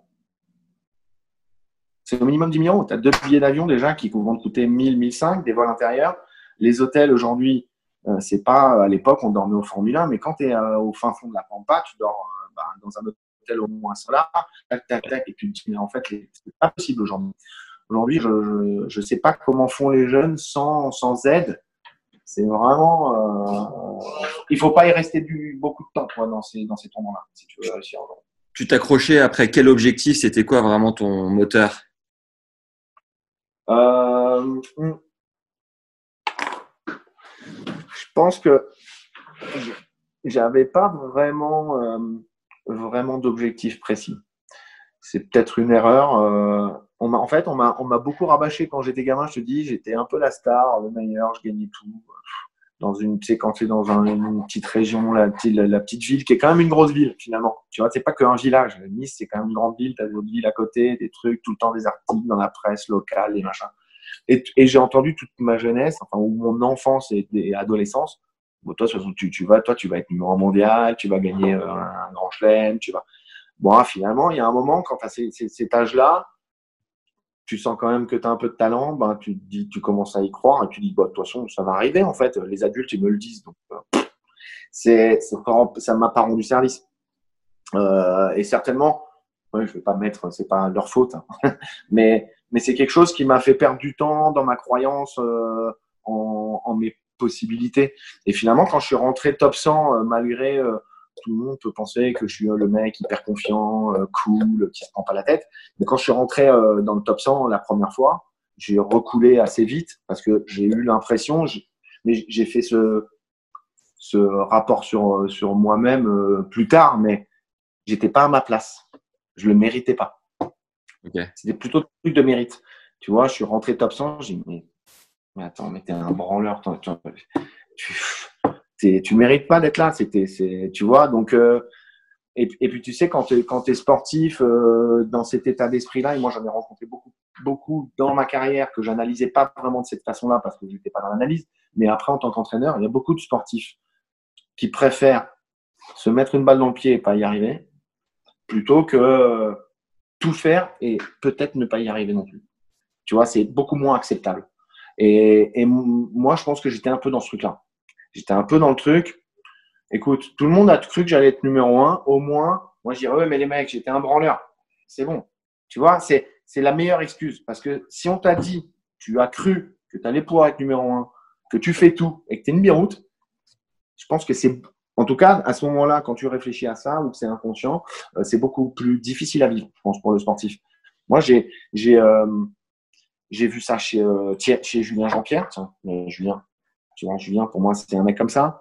J'ai vu ça chez Nico avant. J'ai vu ça chez Augustin Jean, ce que j'ai entraîné, qui pour moi a un tennis, pour le tennis moderne, exceptionnel. Pour le tennis d'il y a 10 ans, quand il aurait dû bien jouer, fabuleux. Le mec, euh, il, fait des, faisait des kicks, il envoie des, coups droits partout. Physiquement, il était monstrueux. Euh, mais par contre, s'il pouvait perdre en disant ouais, mais j'ai balancé, tu vois, c'était euh, c'est marrant si, si tu l'as Augustin pour faire ton truc, tu lui en parleras. tu vois, c'est parce que je pense qu'il pense et aujourd'hui avec son état d'esprit d'entraîneur, il doit avoir la même analyse que moi et sur, sur lui et, et, et moi il m'a pas connu en, en, tant, en tant que joueur mais mais tu vois, on avait, j'avais quand même un peu ce truc-là. Donc, euh, j'avais pas vraiment d'objectifs. Et, euh, et, finalement, j'avais des objectifs, des objectifs sur, euh, sur, à court terme et, et, parfois même sur des matchs. Tu vois, ou des tournois, des matchs, des semaines. Euh, et comme je te dis, quand je jouais un mec fort, ben, ça me faisait kiffer. Tu vois, j'avais, c'est là où j'étais le meilleur. Avant de euh, taper ton premier gros résultat à Roland à, à 24 ans contre Rios, tu avais fait, euh, avais perdu deux fois en qualif c'était c'était c'était dur pour toi de jouer ce tournoi particulièrement? Il y avait plus de pression qu'ailleurs? Comment tu gérais l'événement? À Roland? Ouais. À Roland? Ouais. Non, à Roland, quand j'ai perdu au qualif, j'étais pas prêt. J'avais pas le niveau. Alors, si je me souviens bien, j'ai perdu une fois. J'ai battu un gars qui devait s'appeler Osorio et après j'ai perdu contre Mike Sell. C'est ça? Tu as, les trucs devant, devant les yeux ou pas? J'ai juste vu qu'avant de faire ton premier tableau final, tu avais perdu deux fois en qualif. Là, tu vois, je, je m'en souviens d'une et je me souviens même pas de la deuxième. Donc, euh, c'est marrant. Euh, et ben non, au contraire, moi, j'arrivais à Roland et j'étais euh, j'étais hyper content. Ok. ah, forcément, c'est un peu le graal du. J'étais hyper content. Plus, je te dis, c'est ce que je te disais tout à l'heure. Moi, plus je jouais sur des gros cours avec du monde et tout, euh, plus, euh, plus je jouais bien au tennis. Et, Roland, j'ai toujours bien joué, même quand j'ai pas fait les bons résultats, entre guillemets. Tu vois, euh, j'étais toujours au point, j'ai toujours, j'ai toujours bien joué, je me sentais bien. Après, tu perds contre un autre mec, tu peux perdre aussi. Mais, mais j'étais toujours dans des bonnes dispositions mentales et ça m'excitait, quoi. C'était, ça m'excitait et j'étais euh, et, et, tu vois Roland souvent les, les, gens qui sont passionnés de tennis dans la non, enfin, maintenant hein, mais dans la rue et qui, qui, peuvent te poser des questions dans des clubs ils te disent mais mais qu'est-ce que ça fait de jouer euh, sur le central de Roland? Eh ben tu vois j'ai j'ai peu de souvenirs à, à donner en tant que ressenti. Euh, parce que à Roland quand j'y étais j'étais pas spectateur. Tu vois j'étais vraiment acteur sur le terrain et je peux pas te dire ce que ça fait de jouer sur le central de, de, de, de Roland. Par contre, j'ai aussi à, l'inverse un match comme ça et quand j'étais entraîneur, j'en parlais souvent à mes, à, mes gamins euh, où j'ai joué E8 une année à, qui était numéro 1 tenant du titre, je crois même à l'US au premier tour et j'y suis allé pour pas prendre une branlée. Hmm. C'est la seule fois où j'ai joué un mec fort, où j'y suis allé pour pas prendre une branlée en me disant putain fais chier quand même ça, ça va être sur toute la planète. si je peux éviter de L'autre, là, c'était, il était injouable, hein, à ce moment-là. Et finalement, j'ai 13 balles de break et j'en fais zéro. Et je prends 2, 3 et 3. Je fais pas un si mauvais match, mais j'y crois, zéro. Et là, je peux te dire ce que ça fait de rentrer sur le central à l'US. C'est-à-dire, tu rentres, ah bah ouais, super, t'es spectateur, tu regardes, c'est grand. Avant, il y avait Ingis, après, il y a eu Serena. Oh, oh, c'est super. Mais là, il y a la coûte. c'est ridicule. T'es là, oh, bah, t'y crois pas. Ah, et U8, ah, c'est marrant, U8. Tiens, le mec, il est en face de moi. Euh, enfin, tu vois, t'es spectateur, et ça, je peux t'en parler. En fait, c'est tellement un mauvais souvenir, pas parce que je perds ou quoi, c'est parce que je joue pas ce match-là. Et je suis spectateur. Et je peux te parler de, ouais, quand tu arrives sur le terrain, ouais, c'est impressionnant, truc. Quand je suis arrivé euh, sur la clé, là, euh, en arrivant à Roland, ok, je suis rôti, t'as raison, tu l'as dit tout à l'heure, mais j'arrive, et je vois personne. Je, je prends l'énergie, tu vois, je peux pas dire que je vois personne, c'est pas vrai. Mais je prends l'énergie, mais en tant qu'acteur et pas en tant que putain, je suis à un concert et c'est bon, quoi. Tu vois, c'est pas. Euh, donc, c'est. c'est moi, moi, ça me faisait pas du tout peur. Au contraire, ça, ça, me, ça me tirait vers le haut, ces événements-là. Et, euh, et j'ai posé la question la dernière fois à, à, à une athlète que j'admire de, et que, en tant qu'être humain et en, en tant qu'athlète, c'est Amélie Mauresmo.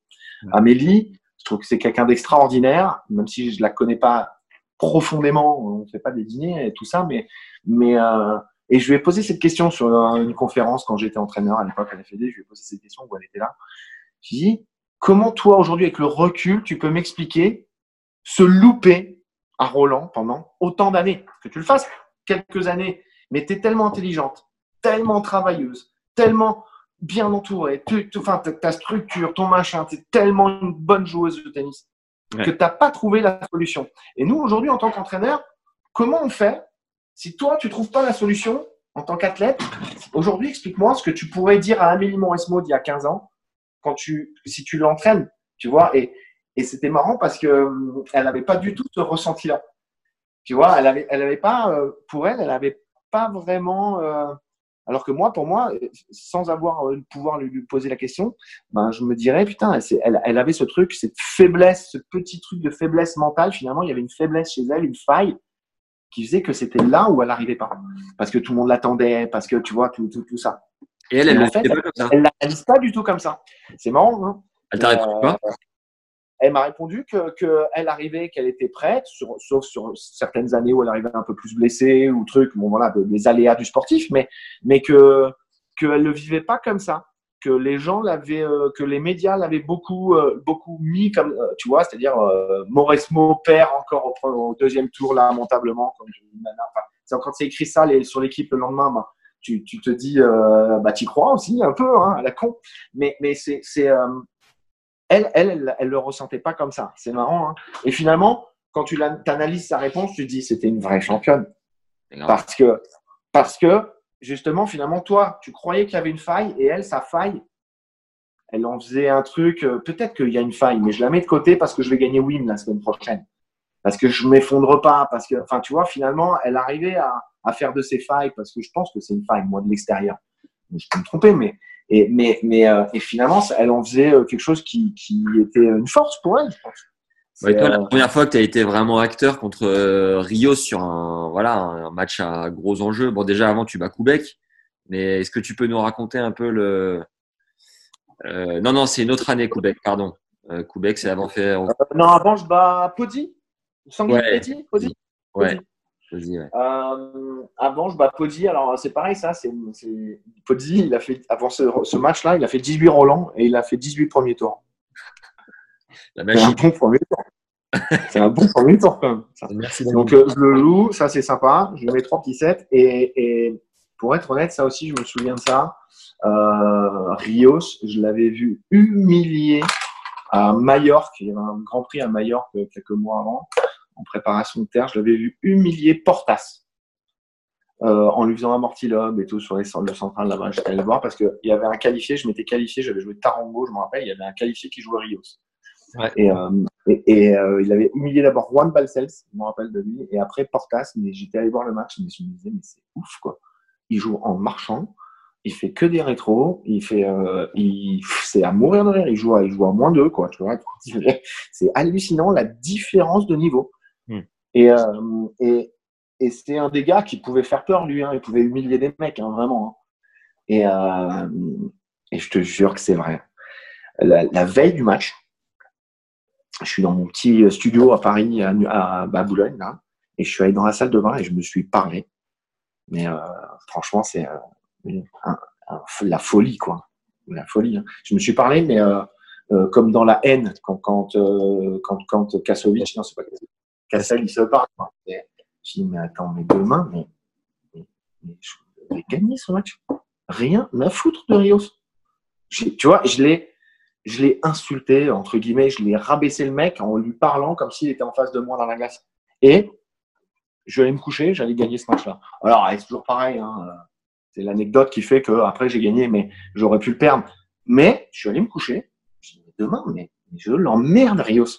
Tu vois, j'étais, tu vois, j'ai bombé le torse. Alors, c'est un jeu d'acteur. Tu te, essayes de te convaincre de choses, certainement. Hein. C'est pas, euh... mais je suis allé me coucher dans un état de confiance, alors que euh, cinq heures avant, en sortant de l'entraînement, en allant chez le kiné, je me disais bon bah demain tu joues Rios. voilà, euh, et, je suis encore dans ce truc-là à me dire bon, il va falloir quand même sortir un match parce que euh, s'il te fait que des demi-volées et tout, bon, c'était pas le grand Rios des grandes années. Euh, il était un peu plus un peu plus loin de sa ligne et donc finalement un peu inoffensif par rapport à quand il faisait que des demi-volées, mais mais c'était c'est marrant, c'est aussi une anecdote assez rigolote parce que je me suis dit, je me suis parlé comme si j'étais dingue quoi. et sur c'est énorme. Et sur Arthur, son tour d'après, c'est 4 tie-break. Tu, hein. Mentalement, tu t'étais préparé comme ça aussi ou le mec était quand même peut-être un peu moins dangereux sur Terre Je sais pas? Alors voilà, tu vois, ça c'est le réflexe que, qui m'a peut-être tué sur ce match-là. C'est ta réflexion-là. C'est euh, tout le monde, quand tu as battu Rios et que tu te retrouves contre Arthur au troisième tour sur terre battue, c'est un bon tour. Pour tout le monde. As relâché Pour tout le monde, c'est un bon tour. Et, et finalement, bah, c'est l'horreur. C'est l'horreur parce que moi, je joue pas au tennis contre ce mec-là. Et, euh, et j'ai montré à mes gamins, là, j'ai quelques vidéos, des trucs, et je les ai, c'est marrant, je les ai regardés il n'y a pas si longtemps avec, mes, avec mon grand qui voulait me voir, un papa, quand tu étais champion. Et, euh, et, donc, sur une clé USB où j'ai quelques trucs et tout, je, je lui montrais des images de ça et je me disais, mais je jouais, je servais à 150 km heure, truc, je, enfin, on n'a pas joué au tennis. Et, euh, et, et, et, il m'a fait mal ce machin. Tu sais, il y a, je travaillais avec un préparateur mental qui s'appelait Jean-Philippe Vaillant, qui s'appelle toujours hein, Jean-Philippe Vaillant à ce moment-là. Et, euh, et pendant ce Roland Garros, avant ce match-là, il a croisé Cyril Mokayesh, avec qui il travaillait aussi un peu de temps en temps, qui est devenu chanteur. Euh, je sais pas si tu vois qui c'est, Cyril Mokayesh, qui était champion de France junior à l'époque. Ok, non. Et, euh, et, et, il lui dit, ah, salut Jean-Philippe et tout, machin. Alors dis-moi, qui est-ce qui va gagner Roland cette année? Et il lui a dit, bah, c'est Nicolas. Tu vois, et lui, mon préparateur mental, et, et moi, Cyril Mokayesh, on est devenus très amis après, il m'a raconté aussi I'm Sandra, and I'm just the professional your small business was looking for. But you didn't hire me because you didn't use LinkedIn jobs. LinkedIn has professionals you can't find anywhere else, including those who aren't actively looking for a new job but might be open to the perfect role, like me. In a given month, over 70% of LinkedIn users don't visit other leading job sites. So if you're not looking on LinkedIn, you'll miss out on great candidates like Sandra. Start hiring professionals like a professional. Post your free job on linkedin.com/people today. Anecdote. Et il me disait, mais il y croyait vraiment. moi, quand il m'a dit ça, je lui ai rionné. Je dit, mais pourquoi la coûte, il peut pas gagner Roland? Il fait, bah, Là, il a un tour relou. Tout le monde lui dit que c'est un bon match parce que l'autre, il ne sait pas jouer sur terre, mais c'est quand même une machine. Mais euh, s'il bat, s'il bat le mec là, il va gagner Roland. tu vois, il y avait ce truc-là où euh, j'avais une équipe autour de moi qui me faisait croire, je pense à juste titre, euh, ou en tout cas, c'est comme ça qu'ils qu tiraient le meilleur de moi-même que je pouvais aller gagner ce tournoi. C'était quoi le tour C'était le, cours, le tour après Rios, ça, les quatre tie-break. Non, mais horribles, après Arthur, c'était qui? Ça, c'était après Rios, après Rios. Et je perds sur Arthur. Et après euh, Arthur, s'il joue qui derrière? Et Arthur, il joue Federer derrière, il perd en 4-7, mais c'était pas le grand Federer. Sur terre battue, Federer. Euh, et derrière, c'est Federer Correggia. Et je m'en rappelle, je suis allé voir ce match-là derrière Javier Duarte, là, le coach de, de Correggia je n'ai pas vu tout le match, mais, mais ça jouait. Mais Correa, il se chiait dessus euh, sur chaque balle. Il regardait, il disait, je peux pas. Truc. Federer, il faisait que des bois en revers. Il y avait du vent, je me rappelle. C'était, c'est frustrant. Je me, je me, je m'y serais vu euh, sur ce, sur ce truc-là. Mais, euh, mais tu vois, Arthur, ça, a été de le jouer sur terre battue au troisième tour à Roland. C'était le pire. C'était ce qui pouvait m'arriver de pire. J'aurais préféré jouer Moya. Tu vois, j'avais plus les armes pour battre un très bon joueur de terre battue que de, que, que de battre ce mec-là. Ouais. Et, euh, et, et, et c'est dur parce que euh, mène 2-7 à 1. et je break pour la, le premier break, c'est à, 3-2 au, au quatrième. Et donc, je fais le break 4-2 au quatrième. Et il y a interruption pour la, par la nuit. Et le lendemain, là, on arrive, il fait euh, vent force 25, euh, il me fait deux chip and charge dans le carré, crac crac, il me, il me, break. Et euh, j'arrive, tu vois, peut-être pas assez chaud, pas assez bien, il me, il, il, me, il me fourre sur le début de match. Et au tie break, il me fait un point, voilà, pareil, un retour boisé dans le carré où, euh, où il arrive, il est comme ça. Et puis voilà, tu vois. Dur, dur. Euh, L'année d'après, contre, euh, contre, Ferrero en 5-7, tu peux nous la faire aussi? Voilà. Là, dur aussi, très dur, Ferrero, parce que lui, c'est un des matchs qui m'a fait le, le, Arthur, ça m'a pas fait mal au cerveau. Déjà, Koubek, déjà c'est une belle victoire aussi. Ouais, c'était pas un grand joueur de terre battue, Koubek.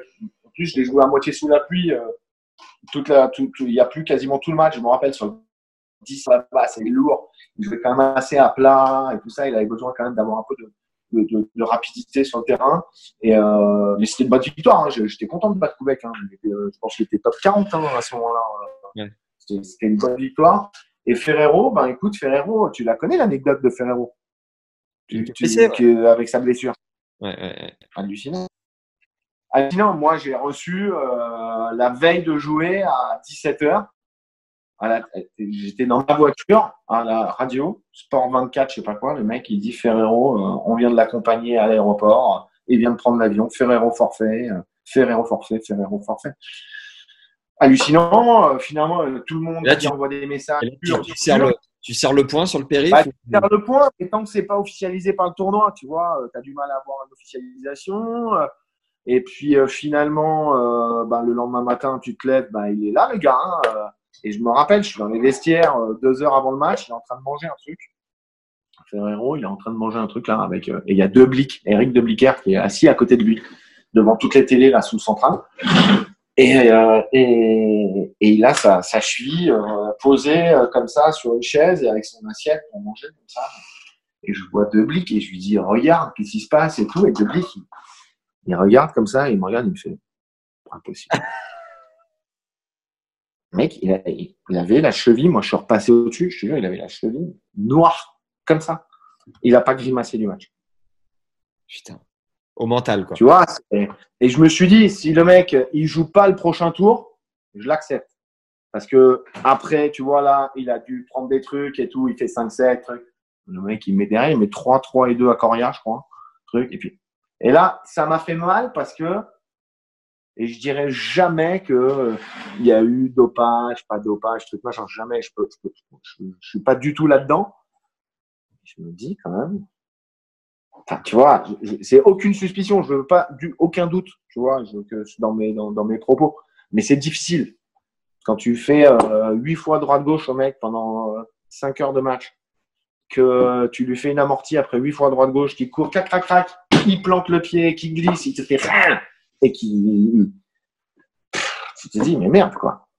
Donc voilà, euh, c'est un des matchs qui m'a fait un peu mal parce que déjà, il a fallu que je me remette dedans et tout. Finalement, je mène 2-7-1, break 40-30, 3-2, 2-1 break, je pense, au quatrième, 40-30, où euh, je le fixe en coup droit, je fais un kick revers, on tourne au milieu, je le fixe comme ça, il part euh, à droite et je la mets dans, dans du côté ouvert. Ça doit faire 4-3-1 pour moi, tu vois, break au quatrième va dire que je vais gagner le match. Et puis, euh, elle sort de ça, je ne mets pas assez de sécu, mais il est parti, tu vois. Et euh, je ne mets plus un jeu vert. je prends le 2 et 0. Mais euh, bizarre aussi ce 2 0 tu vois. Tu pourrais te dire, mais qu'est-ce qui s'est passé? Bah, Le mec m'a laminé derrière. le mec n'a plus fait une faute, a joué plus long, c'est terminé. Le mec, trop fort. Et là, tu dis que tu as, eu, du mal les jours qui ont suivi. Quoi. Ouais, ça m'a fait mal parce que tu te dis déjà, tu pensais être au troisième tour. Voilà. Euh, et puis, euh, et puis euh, surtout, je suis à deux doigts de sortir un mec qui finalement n'est pas diminué et qui est numéro 2 mondial, qui va faire finale à Roland. Et moi, ça fait deux ans que tout le monde me prend pour un fanfaron parce que j'arrive et je dis, et quand on me pose la question, je dis aussi quand même en déconnant, je dis, mais moi, j'y vais pour aller au bout, les mecs, de quoi tu me parles? Quand tu, tu, tu, vas en conférence de presse et que le mec il te dit alors, vous avez des objectifs euh, sur ce tournoi? Eh, C'était pas euh, de faire deuxième tour, hein, de gagner mon deuxième tour et de perdre au prochain. Moi, je vais, je vais aller essayer d'aller le gagner le tournoi. Quand tu es sportif de haut niveau, Et, bon, bah, c'est sûr que dans l'équipe, le lendemain, il y a écrit Je vais gagner Roland. Euh, tu vois, c'est. Euh, alors, tu me vois toujours, ouais. Euh, c'est, quand tu as dit ça tout à l'heure, mais tu as raison hein, de le dire, hein, je l'ai dit. Et j'y croyais. J'y croyais. C'est, mais tu, vois, c'est. Tu, trois, trois, années, trois années consécutives, tu, on va parler de, après du match contre Nalbandian, mais tu fais trois bons, trois plutôt bons résultats à Roland. Tu comptais sur troisième tour, deuxième tour, troisième tour sur trois années, ouais. Ouais, tu comptais, tu, quelque part, tu comptais un peu sur Roland pour financer ta saison ou comment C'était pas les mêmes prize money qu'aujourd'hui. Hein. Si tu regardes les prize money de l'époque, euh, c'était pas pareil. Donc, euh, c'était. Euh, tu vois, aujourd'hui, je suis au bureau, je bosse. Hein. en pyjama, mais je bosse. Mais c'est. Ouais, Roland, c'était mon objectif de l'année. Mais c'était pas mon objectif qui me paralysait, tu vois. Ouais pas parce que c'était l'objectif de l'année que ça me paralysait. C'était pour moi, en fait, c'est un peu aussi peut-être un coup de chance, hein, mais il y a des tournois où tu te sens bien et il y a des tournois où tu te sens pas bien dans, dans, l'année. Ton, euh, ton préparation mentale te faisait bosser comment? Ouais, sur la croyance, sur les croyances, euh, la, la, la, croyance que j'ai de réussir. C'est, en fait, il y avait, il y avait plusieurs choses, euh, plusieurs choses qu'il fallait mettre en place, mais très simples finalement. Moi, je me souviens de deux phrases. Hein. C'était euh, euh, si tu arrives à jouer au tennis, comme tu conduis ou comme tu descends les escaliers, ben, tu, ne vas plus rater un point, tu vas plus rater une balle.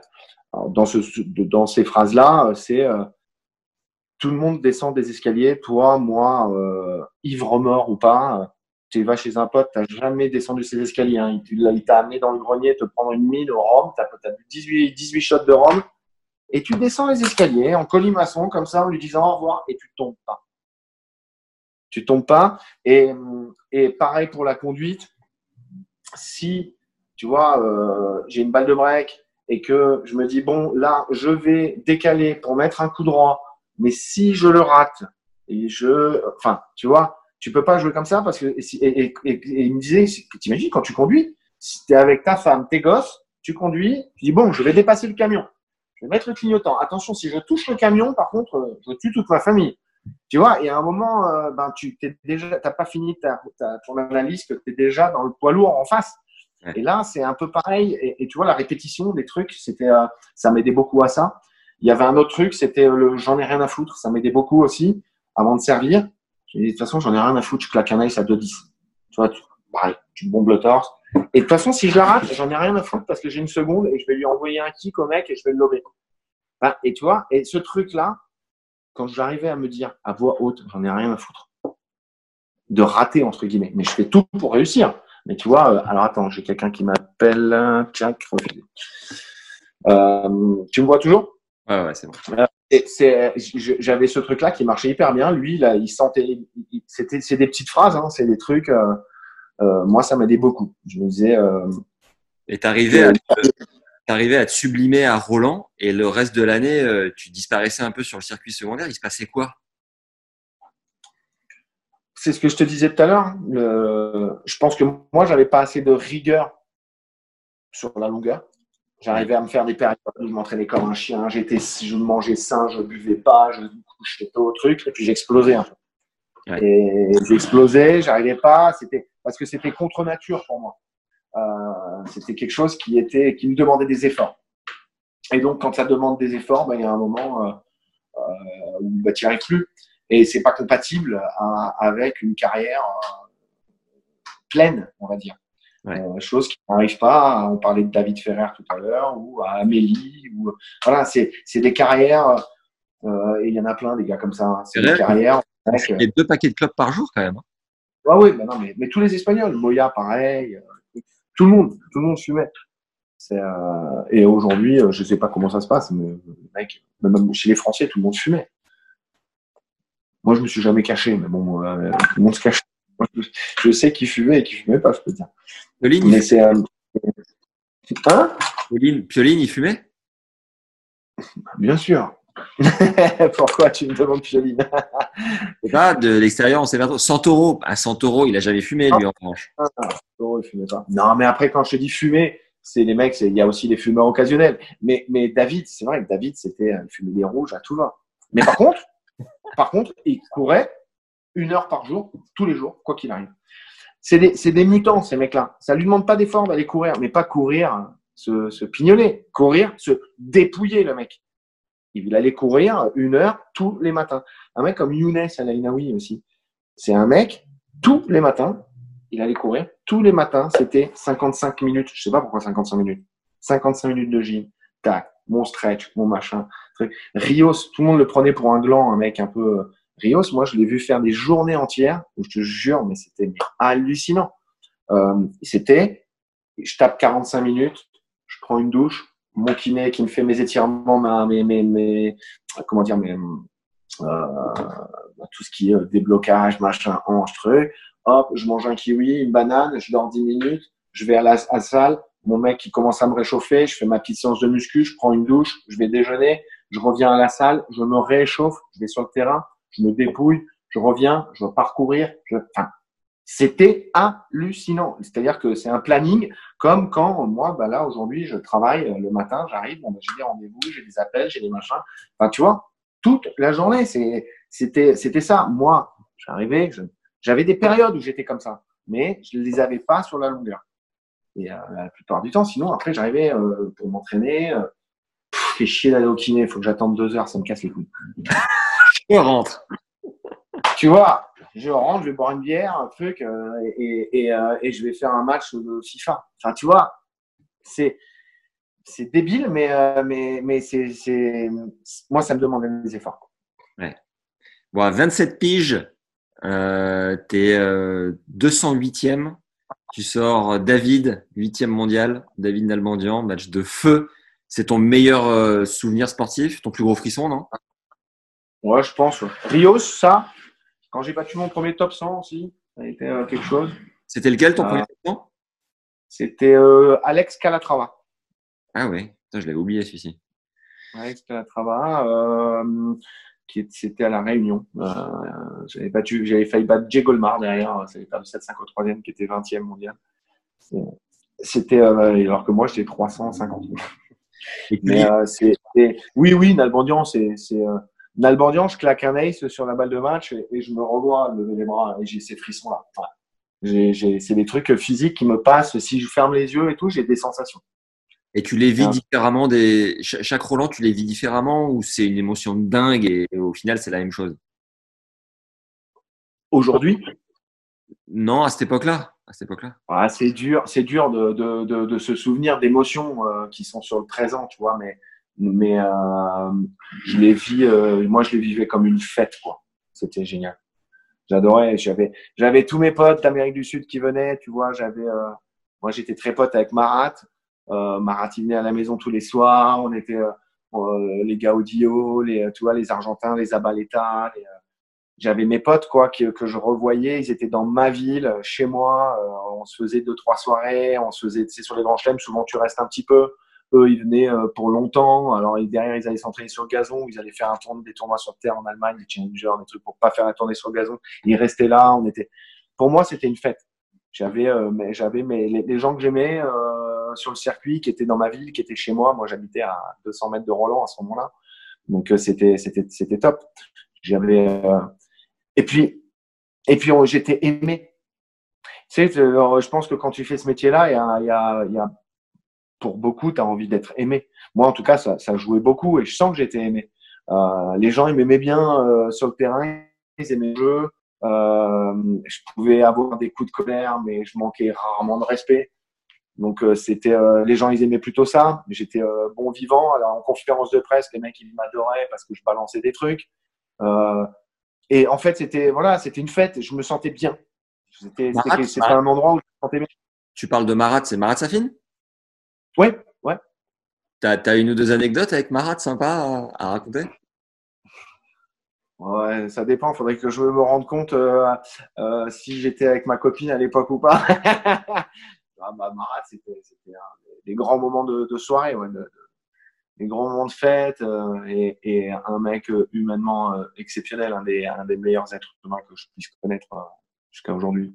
On va pas en contact. Un mec, qui...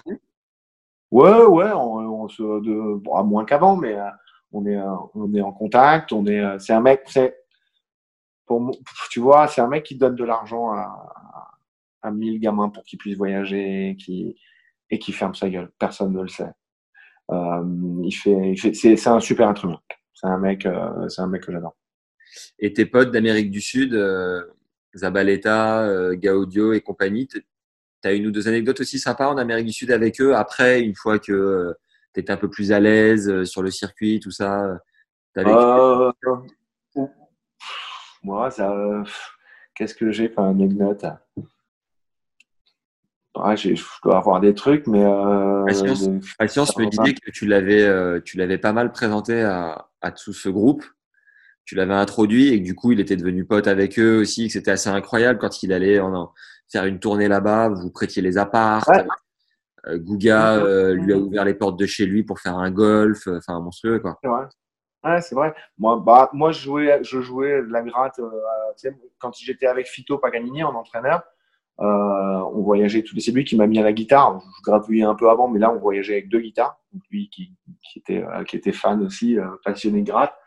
Gouga, il voyageait beaucoup avec sa guitare. On se retrouvait beaucoup tous les soirs à jouer. À, voilà, c'était, c'était des. Les, les, Brésiliens là étaient. il y avait pas mal d'entraîneurs qui jouaient aussi. qui, puis voilà, on se faisait des petits buffs, des trucs. C'était. C'est pas vraiment des anecdotes très précises, mais c'était là. C'était, moi, je trouve la belle vie. C'est ce que, c'est souvent ce que je disais aux, jeunes d'ailleurs. Je disais, euh, le niveau que tu vas avoir, ça va euh, max, c'est quelque chose. Mais en tout cas, vivre cette vie, que tu arrives à être 3 centièmes, 250 ou 10, bon, ton compte en banque, il sera, il sera, il sera peut-être pas le même, mais, mais tu auras vécu un peu la même vie. Et euh, sur, sur le plan humain, c'était quand même, c'est quand même quelque chose qui valait le coup, quoi. C'était, c'était un, un super moment à passer cette carrière de tennis. Est-ce que tu as pris le temps de découvrir un peu les, les quelques merveilles qu'il y avait dans les villes où tu pouvais, tu pouvais aller jouer en tournoi? Rarement. Rarement, je, je regrette. Bon, c'est pas un regret, mais je regrette pas. Mais, mais tu vois, je suis allé deux fois au Caire, je suis pas allé voir les pyramides, les gens ils m'en veulent. Mais, mais, mais je suis allé voir tout en Camon quand même le, musée là-bas. Mais, mais c'est euh, quand tu es en tournoi, tu fais pas. Moi, j'étais pas en touriste. C'est ce que je te disais tout à l'heure. Tu n'es pas un touriste, sinon, euh, sinon tu te trompes. Alors je l'ai fait parce que tu vas faire un tournoi une fois de temps en temps à l'île Maurice, tu vas faire un tournoi euh, aux Bahamas, euh, aux Bermudes.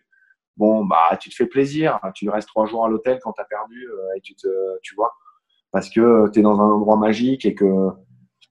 Mais si tu fais ça toutes les semaines, t'es pas dans le vrai.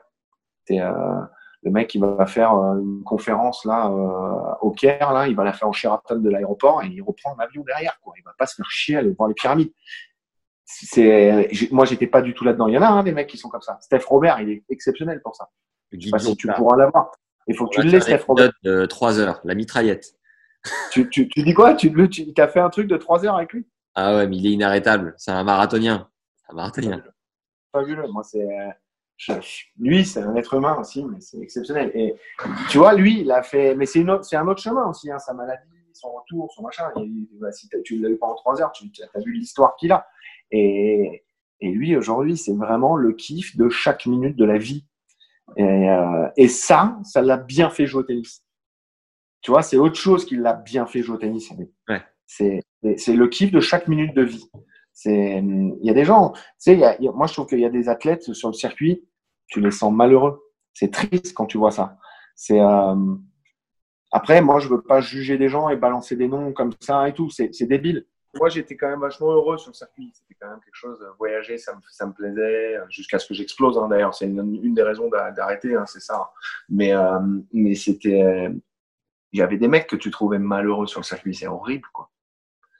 Tu vois, c'est moi, je n'étais pas dans ce truc-là. Hein? Je ne vais pas te donner des noms comme ça parce que je ne peux pas euh, juger, euh, juger euh, comme ça et ça pourrait être mal, mal interprété. Mais j'ai senti des gens de temps en temps où, chez, sur le circuit féminin, ça se voit pas mal aussi déjà. Peut-être plus que sur le circuit mais des athlètes ouais, qui sont pas heureux d'être là, pas heureux de. Mut, Olivier Mutis, c'est mon ami, c'est mon témoin de mariage. Mais Olivier Mutis, c'est un mec qui était malheureux sur le circuit. Ouais. C'est lui, lui, je peux le dire parce que parce que parce que il m'en voudra pas de le dire. Il va te le confirmer si tu l'appelles. Il était malheureux. Lui, il essayait de se blesser en descendant les escaliers avec sa valise pour aller à l'aéroport. Il essayait de, de, de tomber dans l'escalier. Ah ouais, chaud. C'était, tu vois, il n'arrivait pas à prendre l'avion, il n'arrivait pas, ça, il est loin de sa famille, loin de.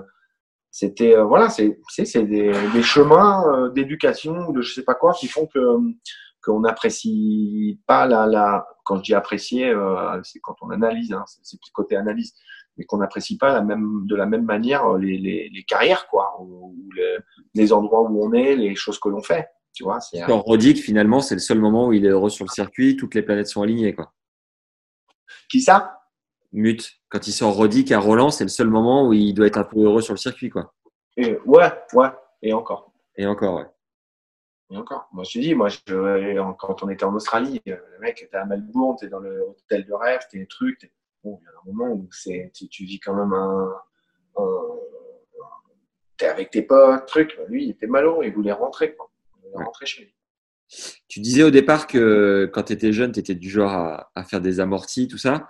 Et j'ai vu que tu avais une défaite contre Christophe Rocus en finale du Challenger de Venise, alors que lui et euh, Vliegen, un peu comme Benoît Paire aujourd'hui, ont énormément joué sur ce, sur ce coup-là, l'amorti, la variation, tout ça. Plus Rocus, vous aviez quand même 15 cm d'écart. Qu'est-ce qui te gênait particulièrement dans son jeu et pourquoi eux, tu penses, ont réussi à, à tourner leur jeu autour de ce coup-là et toi, tu as dû le faire évoluer différemment? C'est incroyable que tu me parles de, de ce match-là sur les amortis parce que, bon, déjà, c'est deux génies.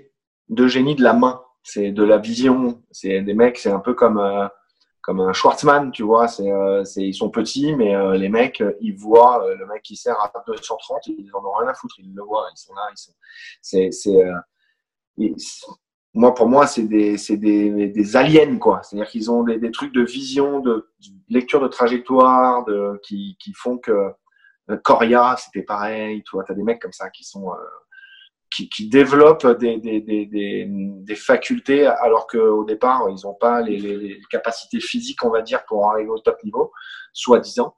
Et, euh, ou un mec comme Grosjean, pareil. Ou, euh, tu vois, c'est, c'est, euh, y a- je trouve qu'ils ils avaient une main de fou. Et quand tu me parles de cette finale à Venise, euh, je mène 4-0 au troisième. Ah putain. Et il balance. Il balance sur balle de 5-0, je pense. Il balance sur mon service et il, il- il fait un rétro sur le retour comme ça en voulant balancer. Il la met, il l'a fait parfaite. Il m'en refait une sur la balle de débreak et je perds 6-4 au troisième. Les boules. J'espère qu'il s'en souvient parce que moi je m'en souviens. Mais, euh, mais c'était, euh, moi les Rocus, c'était, c'était des, des, des, des- ouais, quand tu, tu, c'est pareil, c'était des mecs qui pouvaient t'humilier alors que tu avais l'impression de, de, de, de pouvoir leur mettre un coup d'épaule au changement de côté, et de leur casser, euh, leur casser le bras. quoi. Tu vois, c'est, ça c'est chiant. ça. Quand tu as pris euh, ta suspension, euh, c'était en fin de carrière, certes, mais est-ce que c'était euh, régulier que tu t'autorises euh, un petit joint de temps en temps ou comment Euh, à cette époque-là, ouais, ouais, c'était régulier. euh. Bah, en fait, ça a été autorisé pendant longtemps. Euh, donc euh, l'ATP. Donc euh, jusqu'au jour où, où ça a été ben, plus autorisé. Mais c'était à partir de, c'était pour les JO 2004, je me rappelle. Et, et on n'avait pas beaucoup d'infos. Franchement, j'ai pas déconné sur ce coup-là. Euh, j'ai fumé avant, euh, bien avant, et, et j'avais une micro trace, tu vois, de, de, de trucs. Et après ça, pour aller au, tribunal d'ar- arbitral du, du sport et tout machin, euh, truc, ben, on a on a quand même fait des bibliographies, euh, on a trouvé des choses avec euh, le docteur Montalvan et tout qui m'a beaucoup aidé à ce moment-là parce que parce que c'était euh, bah, il trouvait ça un peu débile, tu vois. C'est, c'est, c'est, enfin, tu fumes pas euh, avant d'aller jouer un match. euh, va retourner en rodique déjà sans fumer, vas-y avec un pétard dans le nez. Non, mais c'est, c'est, euh, on a trouvé des trucs comme quoi euh, on- ça pouvait rester dans, dans, dans, les, dans, le corps pendant 77 jours. Tu vois, et nous, on a, et, et même, même l'ATP a fait un peu des erreurs sur le fait euh, le- de, de, nous dire attention, ça peut rester 30 jours dans le sang euh, ou dans les, dans les urines ou je sais plus quoi. Et ils avaient, ils nous, ils avaient pas forcément donné les bonnes infos non plus. Et, euh, et donc, euh, bah, on savait que ça allait être rendu public. Au départ, ils nous avaient dit pour ce genre de truc, puisque c'était autorisé avant, ben, on, on nous mettra pas de sanctions. Tu vois, on sait que c'est un truc récréatif et que ça améliore pas les, les performances sportives. Euh, voilà, ils étaient un peu défaits hein, de mettre ça sur leur produit, hein, leur, leur, liste de produits interdits, euh, la TP, hein, franchement. Euh, et puis, euh, et puis voilà, ils ont fait. Euh, moi, je me suis fait choper le 7 février. J'avais fumé à Noël, euh, tu vois, un peu avant Noël, trois lattes, tu vois, t'imagines.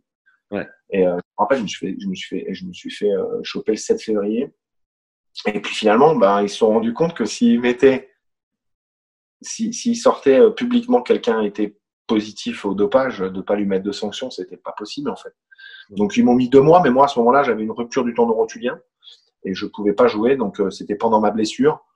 Bon, euh, le seul truc qui est un peu relou dans ce genre de choses, c'est que tu sais pas trop comment ça va, ça va être pris par par les gens. Est-ce que les gens vont me traiter de tricheur, de drogué, euh, de tu vois, de, choses plutôt négatives. Je, tu vois, moi, je suis plutôt quelqu'un de positif dans la vie, de jovial, de dans l'être, enfin, dans l'humain et tout ça. Et, ça, ça m'aurait peut-être fait mal. Euh, finalement, tout le monde m'a, mais, quand je dis tout le monde, c'est, c'est 100% des gens m'ont soutenu.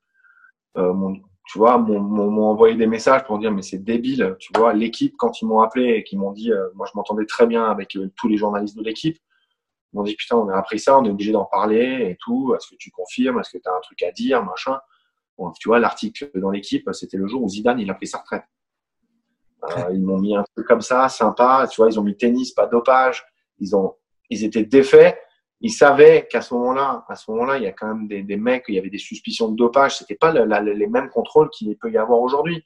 Il y avait des suspicions de dopage depuis 10-15 ans dans le tennis euh, sur des trucs et ils venaient faire chier un mec qui avait, une micro trace de, marijuana. Bon, trouvaient ça, tout le monde trouvait ça un peu ridicule. Euh, moi, ce qui m'a fait chier, c'était par rapport à mes parents tu vois, euh, plus, plus par rapport à ça. Finalement, moi, je leur ai dit, moi, mes parents, ils m'ont dit, écoute, nous, on te soutient. si tu veux fumer des pétards, fais-le après ta carrière, entre guillemets, arrête de faire n'importe quoi. Et ça, ça, a été facile. C'est plus, c'est, plus qu'il y a un bandeau sur l'équipe TV.fr ou l'équipe TV à la télé, tu vois, le, truc continue pendant 48 heures où ça, passe. Tu as l'impression d'être un peu sale, un peu. Mais finalement, moi, j'ai jamais. Enfin, tu vois, ça, c'est, c'est tout le monde m'a soutenu, ça m'a pas fait tant de tort que ça. J'ai eu peur un petit peu pour quand euh, je pour ma reconversion parce que moi j'adorais vraiment le tennis et j'ai adoré entraîner. J'ai vraiment adoré ça et, et, je me suis dit est-ce que c'est une casserole que peut-être tu vas devoir traîner et, et euh, moi je suis désolé. Moi si j'ai un enfant qui joue au tennis, j'ai un entraîneur qui a été pris au dopage et un entraîneur qui n'a pas été pris au dopage, je vais choisir lequel. Ça peut être un des critères qui peut faire euh, balancer d'un côté ou de l'autre. Et puis finalement, tu vois, euh, j'ai passé mes, mes, mes, diplômes avec la Fédé. Euh, j'ai eu, euh, j'ai eu mes diplômes d'entraîneur de, de, haut niveau. Euh, et puis il y a eu un moment où ils ont besoin de quelqu'un pour aller entraîner au Pôle France à Maurice. Et, et, je sais que la réponse de Bernard Pestre, pour ne pas le citer, à qui est-ce qu'il faut nous, faut nous envoyer un gars là? Et je sais que sa réponse a été, il y a un mec qui est au-dessus du lot, c'est Nico. Et, et, et c'est moi qu'on a pris pour aller entraîner les gamins de 12 ans. On m'a fait confiance. C'est écrit sur mon Wikipédia. Je pourrais l'enlever. Je l'enlève même pas. Je n'ai rien à foutre. Je vais être honnête avec toi. Je, je, je t'en parle euh, librement. Euh, personne m'a fait chier avec ça. Pas un seul parent. Tous, tous les parents, tous les parents sans exception, euh, des, enfants que j'ai pu entraîner, m'ont adoré. On trouvait que je faisais du bon boulot. Euh, on trouvait que j'ai apporté des choses à leurs enfants ça a été finalement euh, avec le recul, parce que c'est sur le moment où tu te dis, mais comment après euh, les gens vont réagir ouais. Et, et, et, Pardon. tu dis quoi? Et un gars comme Puerta, qui était euh, ton pote, enfin, a priori, hein, un, un, des potes à toi, tu sentais qu'il y avait des suspicions. C'était moi mon pote. Ah, c'était moi ton pote? C'était moi mon pote. Et tu Ouais, et ça d'ailleurs, des- moins de potes que tous les Argentins d'ailleurs. Il est moins, moins dans le groupe. euh, D'accord. euh, mais mais euh, oui, lui, lui, il s'est chargé. euh, il s'est fait prendre trois fois, lui. Et tu voyais des trucs, toi, parfois dans le vestiaire, des trucs chelous? Non. Non. Non, non, je voyais pas. euh, je voyais pas de, de trucs. J'ai vu un mec un jour prendre des vitamines avec, avec des- en faisant une piqûre. Mais euh, ah c'est des vitamines, mais bon. Écoute, moi, les vitamines, je prends un truc de. Mais c'est tout. Je vais pas te dire le nom du mec, mais, mais, mais, euh, mais sinon, non, j'ai jamais, euh, j'ai jamais vu euh, quoi que ce soit. Ouais. Et après, t'as- t'as- tu vois surtout des mecs qui récupèrent où tu te dis, mais merde, comment ils récupèrent comme ça Tu vois, tu vois des trucs un peu bizarres. Mais, euh, mais en même temps, moi, ça m'est arrivé euh, de faire des matchs où tu te dis la veille, bah, demain, je pourrais pas jouer. Et puis le lendemain, bah, tu peux jouer et tu gagnes. Et puis tu gagnes 753e en physique. On est surprenant aussi, hein, de temps en temps. On a des ressources, on a des choses qui font que. Mais moi, j'ai pas, non, j'ai pas de, de, de, preuve de quoi que ce soit. Sinon, c'est quoi? Moi, j'aurais eu une preuve. Par contre, j'aurais balancé. Ah ouais. Sur quelqu'un, j'aurais balancé. J'aurais vu euh, vraiment des choses. J'aurais dit, mais attends, là, alors toi, là, je te prends en photo et je vais te balancer. Bah, pour moi, ça c'est, c'est tellement quelque chose de malhonnête, de, de, c'est comme moi, c'est pour moi, c'est comme pour, c'est comme agresser une petite vieille pour lui piquer son sac dans la rue, quoi. Mm. Tu laisses pas faire. C'est pas possible. Tu vois. Après, c'est toujours pareil. Moi, je trouve qu'il y a aussi, euh, on est sur un sport planétaire. Vraiment, le tennis, ça joue très bien en tennis sur toute la planète et on n'a pas tous les mêmes chemins. Quoi. Euh, moi, j'avais pas d'argent quand j'étais gamin. Mes parents, ils gagnaient pas des mille et des cents, mais j'ai jamais manqué de rien. Euh, je suis français. J'ai jamais, euh, tu vois, le mec des pays de l'Est à l'époque, euh, c'est pas pareil. Euh, Il y a un truc pour s'en sortir, c'est ça. les mecs, un, un Willy Cagnas, s'il a pris des trucs dans sa vie, et j'ai aucune preuve de truc, il a été pris positif. Donc, il a été pris positif à un truc à un moment. Voilà, c'est public et tout machin. Mais euh, lui, il a appris à jouer au tennis pieds nus dans une favela. Donc, euh, il y a un moment où quand tu te dis, ben moi, je vais me bagarrer comme un chien, je vais être le, le, le plus grand des guerriers et je vais pouvoir nourrir ma famille. Parce qu'au départ, il fait ça pour ça, hein, le gamin. Tu peux, tu vois, on n'est pas jugeable de la même manière. Nous, on n'a jamais un Français en, en, dans le tennis et on n'a pas beaucoup de Français dans les athlètes qui sont pris au dopage pour améliorer les performances sportives. T'as ouais. deux, trois mecs qui peuvent prendre à la coke, au machin, au truc, mais c'est pas pour courir plus vite ou plus longtemps. Tu vois, euh, on n'est pas, on n'est pas dans une, on n'est pas une nation à ça. Euh, alors il y a des choses qui se passent, mais je trouve que c'est plutôt des exceptions. Et aujourd'hui, je pense que vraiment les mecs se font, euh, se font contrôler, mais comme des chiens, ça n'arrête pas. Et, euh, et tu vois, par exemple, moi, j'ai aucune suspicion sur Nadal. Et j'en parle, si j'en parle avec dix potes tennisman, ils ont, ils sont pas tous d'accord avec moi. Mais pour moi, Nadal, il se charge pas. Ok. Tu vois, c'est, c'est, c'est, voilà, c'est pas, c'est, pour moi, c'est comme ça. C'est, euh, il se fait contrôler 35 fois par an.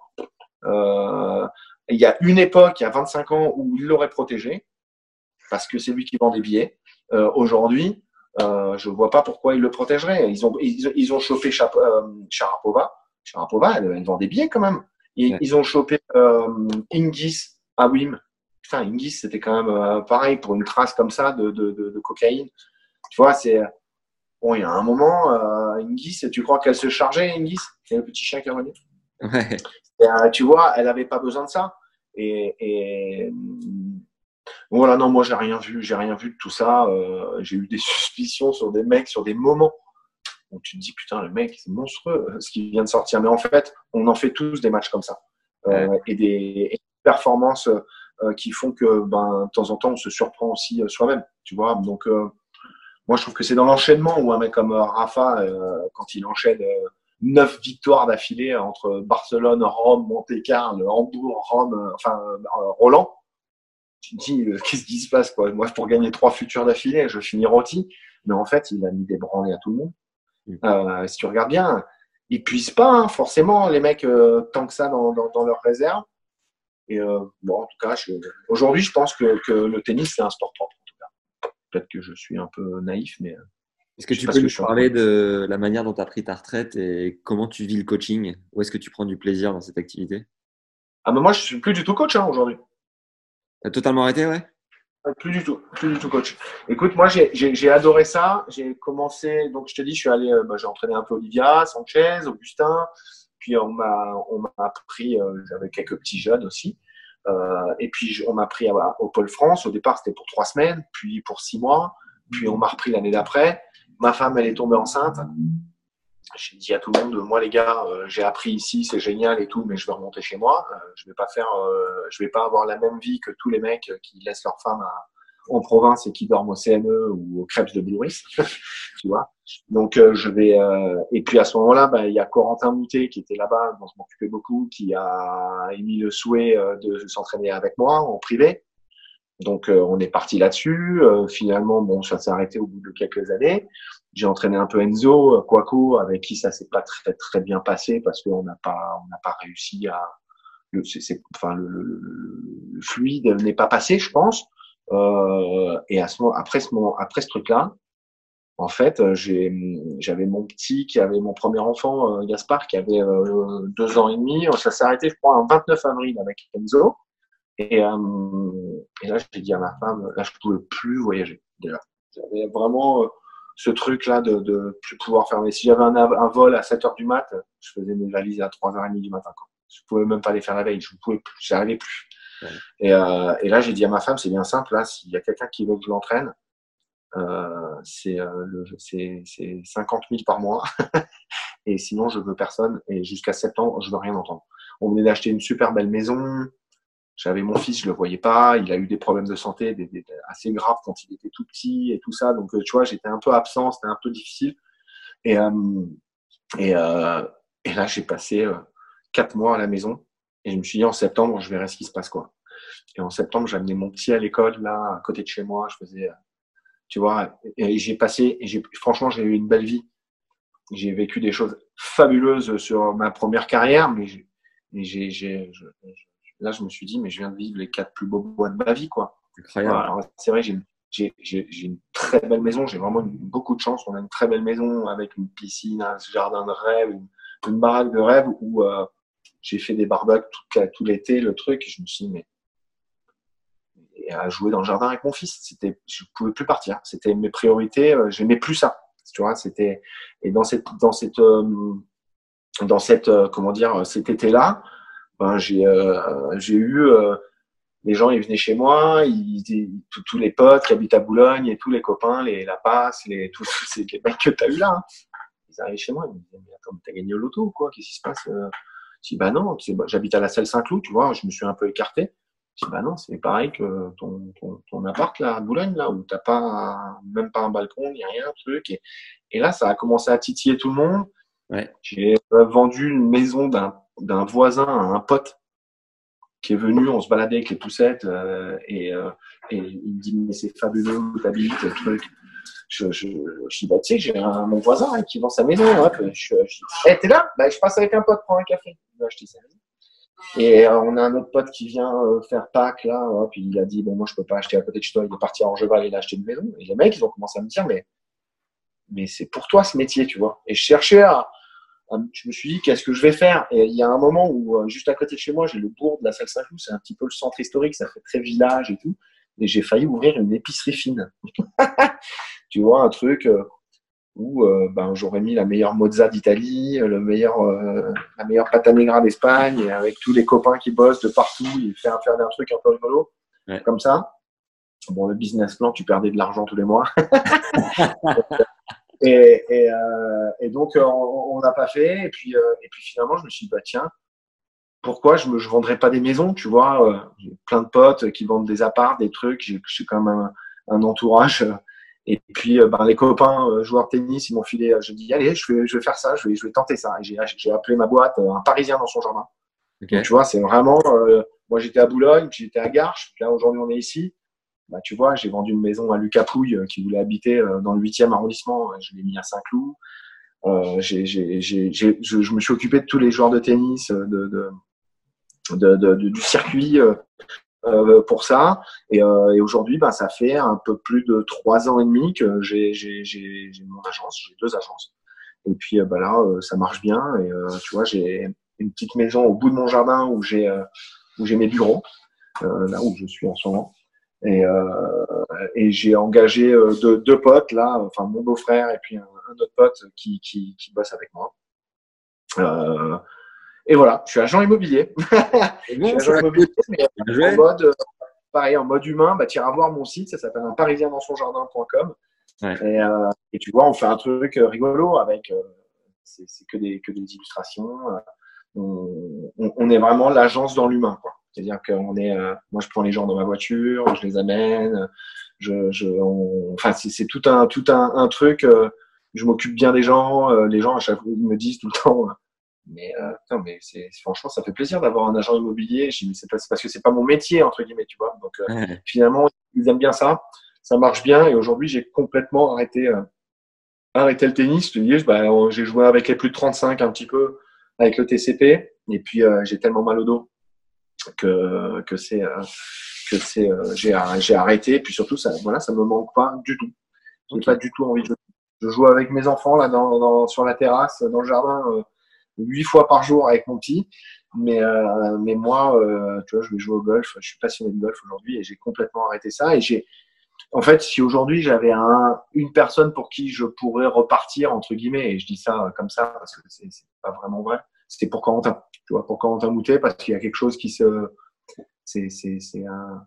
Je pas dire comme un fils, mais c'est, tu vois, on est très proche avec sa famille, avec ses parents, avec euh, lui, on est très très proche. C'est, euh, on a vécu des choses très fortes et on, et on s'est quitté sur un truc d'une manière un peu euh, sur un caprice, un petit peu, tu vois, sur un truc qui aurait qui aurait pas vraiment dû se passer. Et puis euh, et puis euh, voilà. Mais sinon aujourd'hui, j'ai pas du tout envie de repartir sur le circuit, pas voir ma famille. Je suis très bien chez moi. Je dis, je traverse mon jardin, je suis dans mes bureaux. Je, je, vends des jolies maisons, j'ai des super projets. la vie est belle. Génial. J'ai une ou deux questions de fin qui sont communes à, à toutes les interviews. Euh, toi qui joues de la gratte, quel est le concert le plus dingue auquel tu as assisté? Le... Oh, putain, j'ai vu tellement de concerts. Le concert le plus dingue. Euh... Est-ce qu'il y a vraiment un truc comme ça là qui me revient? Écoute, je vais te dire. Euh... Ah, j'ai vu quelques concerts hein, quand même qui sont durs de trancher. Je vais te dire. Euh, je vais te dire, euh, je vais te dire Radiohead à Bercy en 2002, je pense, 2001 ou 2002. Je pense quand, quand ils, sortent tout de Fif. Gros concert, mais après j'en ai vu, j'en ai, j'en ai vu plein d'autres. J'en ai vu plein d'autres, ouais. C'est, mais ce, ce, ce, Radiohead là, il y a un truc qui m'a assez impressionné une fois aussi à Rock en scène quand j'ai les Raconteurs à Rock en scène, ça m'a, ça m'a bien, bien calmé le cul aussi. C'est bon ça. J'ai eu vraiment, l'impression d'avoir, euh, d'avoir Led Zepp qui rentrait sur scène. J'ai dit, mais qu'est-ce qui se passe? Je connaissais pas bien à ce moment-là. En plus, c'était. Puis depuis, euh, bon, le Jack White et les raconteurs, c'est devenu, c'est devenu un peu la, euh, une référence. Est-ce que tu aurais un livre à recommander? Un seul? Un seul? Ouais. ça, c'est assez facile. Euh, alors attends, comment il s'appelle ce livre? C'est euh, Tim Robbins.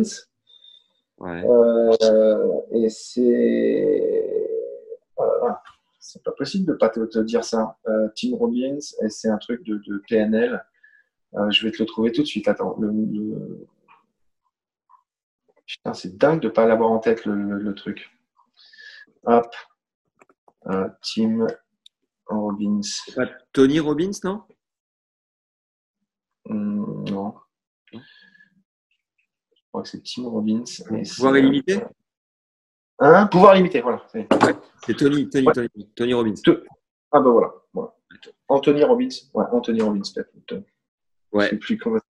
Et c'est ouais, pouvoir limité, je l'ai, je l'ai, je l'ai lu plusieurs fois.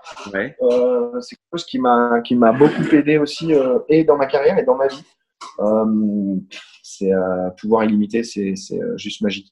Et j'ai, ah, il y en a qu'un, donc je ferme ma gueule. Je vais dire pouvoir illimité. Pouvoir illimité pour ma carrière, mais pour, pour ma vie, si je suis obligé de t'en donner un autre, c'est euh, un, livre de Jean-Paul Gaillard hein, qui s'appelle Les mutants, manuel pour éducateurs et enfants. Ok. Et ça, c'est un truc, c'est un livre rouge. Je sais pas si tu veux regarder pour avoir le titre exact, parce que et ça, pour la vie et pour, euh, quand tu es papa, et euh, moi, quand j'entraînais des enfants, ça, ça vraiment révolutionné ma façon de voir les choses et d'agir de, de, dans, certaines, dans certaines situations. Et euh, c'est vraiment intéressant. C'est vraiment intéressant. Si tu aimes bien Tony Robbins, je sais pas si tu as vu son documentaire qui s'appelle I Am Not Your Guru, qui est fabuleux. Je l'ai vu, mais finalement, j'aime J'aime pas vraiment ça parler à ce mec-là. D'accord. Tu vois, je, trouve que sa façon de parler, je le trouve, je trouve qu'il manque d'humilité euh, dans pour, toutes les choses qu'il a à dire et qui sont pleines de de, de, sacra, on va dire, de choses simples, de ouais, je trouve qu'il faut faire dans la simplicité. Et finalement, je suis pas fan de sa posture, de sa façon de parler, de son accent et tout ça. Ça m'a pas, euh, moi. euh, euh, Ah, après, voilà, il y a des il y a des choses qui, que, quand il parle, euh, plein de choses sont intéressantes. Et après, c'est toujours pareil. C'est ce genre de livre, et c'est pareil pour le Jean-Paul Gaillard là. C'est euh, c'est des choses. Tu, tu faut pas tout prendre. Enfin, faut prendre, faut faire son son, son tri. Mais euh, mais euh, il faudrait peut-être que je le revoie ce truc. Et le Jean-Paul Gaillard, je vais te sortir quand même le, le, le- le truc parce que c'est vraiment intéressant. Euh, Jean-Paul Gaillard, livre, livre. Et il faut que tu vois ça. Ça, c'est vraiment un bouquin à lire. C'est- Ça s'appelle Enfants et adolescents en mutation. Ok.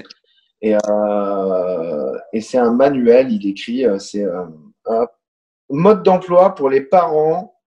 C'est écrit ça sur le truc. Putain, l'enfer. Mode d'emploi pour les parents, enseignants et éducateurs. Ouais, thérapeutes, je sais pas quoi. Enfants et adolescents en mutation. C'est un livre rouge. Et, euh, et c'est euh, c'est- c'est- c'est hallucinant. Il, te dit que les enfants aujourd'hui en Occident sont des mutants, c'est plus des hommes lumière. Il les appelle les cyberconnectiques.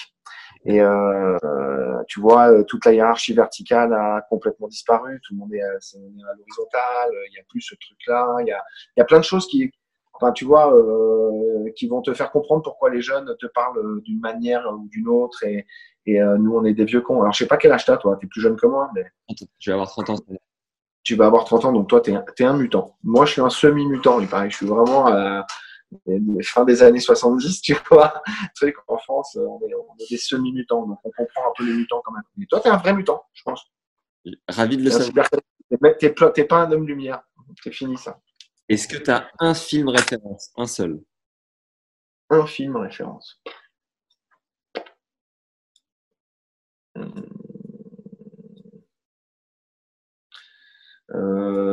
Euh, le temps d'un week-end. Ok. Le plat que tu cuisines le mieux Pareil, un seul.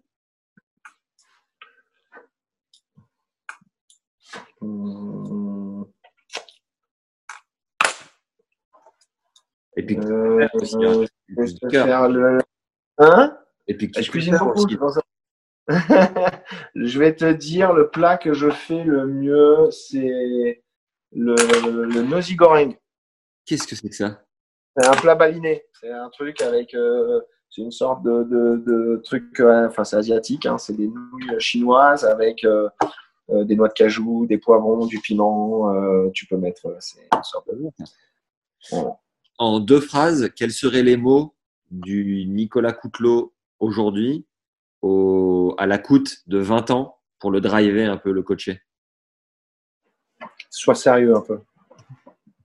Et concrètement, en deux lignes, Bon, sois sérieux un peu, ça résume bien. C'est euh, peut-être d'être un peu plus réfléchi, un peu plus euh, moins dans la dans l'impulsion, dans l'impulsivité plutôt, plus euh, plus ouais, dans la dans la réflexion. Aujourd'hui, j'ai beaucoup de mal à à vraiment sortir de mes gonds. Il n'y a pas grand monde qui m'énerve en fait. À l'époque, j'a- j'a- j'avais envie de mettre des droites à des mecs assez souvent. Et, euh, Il y, en a, il y en a deux, trois qui l'ont prise hein, d'ailleurs. Mais, c'est- aujourd'hui, tu vois, je me, avec, le recul, je me dis, mais euh, la, plupart du temps où, où je- j'en suis venu à ça, c'était ridicule, quoi. C'était pas la bonne attitude à avoir. Bon, j'ai grandi, j'ai mûri, euh, je fais. euh, aujourd'hui. euh, mais je reste quand même, j'étais quand même un bon gars, hein, j'étais pas un voyou. Mais, euh, mais je pense que je, pour être, euh, pour rester un peu dans mon côté rebelle, euh, côté euh, liberté, pas- parfois anarchiste un peu. je- Aujourd'hui, je le suis, je le suis toujours, mais, mais, mais euh, j'ai envie de bouger les choses. Mais j'y mets beaucoup moins d'entrain et de et d'énergie négative, on va dire. Dernière question. De quelle année date ton pull US Open Mon pull US Open, incroyable. Alors, euh, je crois, il n'est pas jeune celui-là. C'est pas écrit. Ah si, c'est écrit 2008. Allez là Mon, der- mon dernier US Open. Énorme. 2008, Mon dernier US Open, j'ai arrêté euh, trois semaines après. Et enfin, pour terminer, est-ce qu'il y a une personne que tu nous recommandes d'avoir sur ce podcast euh, pour parler tennis et que tu pourrais nous aider à convaincre? Pour parler tennis, euh, bah ouais, moi je trouve que euh, Younes Alainaoui. Ah, génial. Younes, ce serait super. Euh, c'est, je trouve qu'il a des anecdotes, une vie ex- exceptionnelle. hein. Enfin, il a, il a un discours euh, et bon, pour moi, c'est un exemple. Younes, c'est, c'est quelqu'un, c'est un grand frère, c'est un, c'est un exemple à suivre autant dans la vie que sur le terrain et tout ça. C'est, un super gars que tu peux avoir. Tu veux que je te donne son numéro? Ah bah avec grand plaisir, ouais. Allez, à bientôt. Salut. à, à bientôt, au revoir. Merci d'avoir suivi cet épisode avec écoute. Il y a une phrase que je retiens en particulier de cet épisode. Est plus dans le sport de combat que le sport d'artiste. Alors voilà, acceptez la castagne, les légendes. Envoyez un message à Nicolas sur Un Parisien dans son jardin avec Tennis Légende Podcast en objet, je pense que ça lui fera plaisir. Et dites-moi aussi ce que vous avez pensé de l'épisode sur YouTube, sur Apple Podcast. J'adore vous lire chaque semaine et ça permet de mieux référencer notre travail, donc de le faire connaître à d'autres personnes. Tu l'as compris, ton commentaire a une grande utilité pour nous. Donc prends ta plus belle plume et donne tout. Mets-nous aussi un like et 5 étoiles, peu importe la plateforme où tu nous écoutes. Merci aux dernières personnes qui ont pris le temps de le faire, ça fait chaud au cœur. Comme Rafi Dudor, qui écrit Super Podcast, du très haut niveau, méga intéressant à écouter. Max ravive de grands moments du tennis et c'est comme personne mettre en confiance ses invités et leur permettre de se livrer. Amateurs de tennis, jeunes ou chevronnés, foncez sur ce podcast, vous ne le regretterez pas. Merci Max pour ces très bons moments, très heureux d'avoir découvert ce podcast. Ne manque plus que quelques entretiens en anglais et des nouveaux invités parmi les légendes des légendes comme Gouga, Marat ou les deux pattes. T'imagines, euh, Rafi, que je suis bouillant pour avoir ces invités, donc n'hésite pas si tu peux m'aider. Avant de se quitter, si tu l'as pas encore fait, récupère les conseils tactiques de Sam sur terre battue, c'est offert dans le premier lien en description. Ça m'a quand même gagné Roland avec Garbinier Muguruza. Pour recevoir ce contenu, il suffit de vous inscrire à la newsletter et je vous enverrai tout ce qu'il faut euh, dans le prochain mail que j'enverrai la semaine prochaine. Et si vous écoutez ce podcast dans 6 mois, peu importe, j'envoie en fait un rattrapage de tous les conseils coaching numéro 1 de mes précédents invités sur le podcast à chaque euh, mail euh, lorsqu'un nouvel épisode sort. Donc voilà, peu importe quand vous inscrivez, vous aurez l'opportunité de pouvoir redécouvrir ce contenu hyper intéressant et surtout applicable dès votre prochain entraînement. Voilà, c'est cadeau, c'est pour moi, ça me fait plaisir. Et par ailleurs, en vous inscrivant à la newsletter Tennis Legend, c'est un moyen aussi de nous soutenir, puisque voilà, plus on est nombreux, plus ça permet de faire connaître ce podcast. Donc indirectement, tout le monde est gagnant. Par ailleurs, on a aussi sorti notre 15e masterclass pour revenir 25% plus vite de blessures grâce à trois exercices concrets à pratiquer en imagerie mentale. C'est tourné avec notre expert belge Eric Medaetz, kiné de formation et formateur en sophrologie depuis plus de 25 ans. Eric a travaillé avec les frères Rocus et Steve Darcis entre autres. Il peut donc vous être d'une très grande aide dans la gestion délicate de votre période de blessure en optimisant ce temps utilement. Foncez découvrir la bande-annonce de ce nouveau cours en ligne d'une heure et demie, c'est le deuxième lien en description. Et enfin, un immense merci aux tipeurs qui nous soutiennent, à Andrei notamment, notre dernier tipeur, qui nous file un coup de pouce supplémentaire, qui fait la diff chaque mois, parce que voilà, pour garder ce projet de podcast gratuit et me permettre de, bah, d'en vivre, tu peux à ta mesure contribuer à hauteur d'un café par mois ou plus si le cœur t'en dit. C'est jouable de le faire sur la plateforme Tipeee, T-I-P-E-E-E, donc avec 3 E. Tu peux taper Tipeee Tennis Legend Podcast sur Google, ça sera le premier lien, c'est hyper facile. J'allais oublier le bouche à oreille, pensez toujours, encore et toujours, chaque semaine au bouche à oreille, inscrivez vos potes au podcast, envoyez cet épisode à tous les potes de coûte. Euh, Nico, si tu l'écoutes encore à ce moment-là, mets-le dans ta newsletter si tu en as une d'un Parisien dans ton jardin. Euh, un Parisien dans son jardin, pardon. Ça permettra à tous tes clients et futurs clients de mieux te connaître et peut-être de te faire confiance. Euh, voilà, en tout cas, pensez à abonner vos potes, à l'envoyer aux fans de tennis, de près ou de loin. Ça m'aide comme jamais à, faire connaître ce travail. Par avance, un immense merci. Voilà, si tu as des idées de partenariat ou autre, n'hésite pas à m'en faire part. Tu peux m'écrire sur LinkedIn à Max Zamora, z a m o r -A, ou sur Insta à Max underscore Zamora underscore TL. Voilà, c'est tout pour aujourd'hui. Merci d'être encore là. Tu es vraiment une légende, il n'y a plus aucun doute. Merci pour les bonnes ondes. Prends soin de toi et à très vite. Ciao.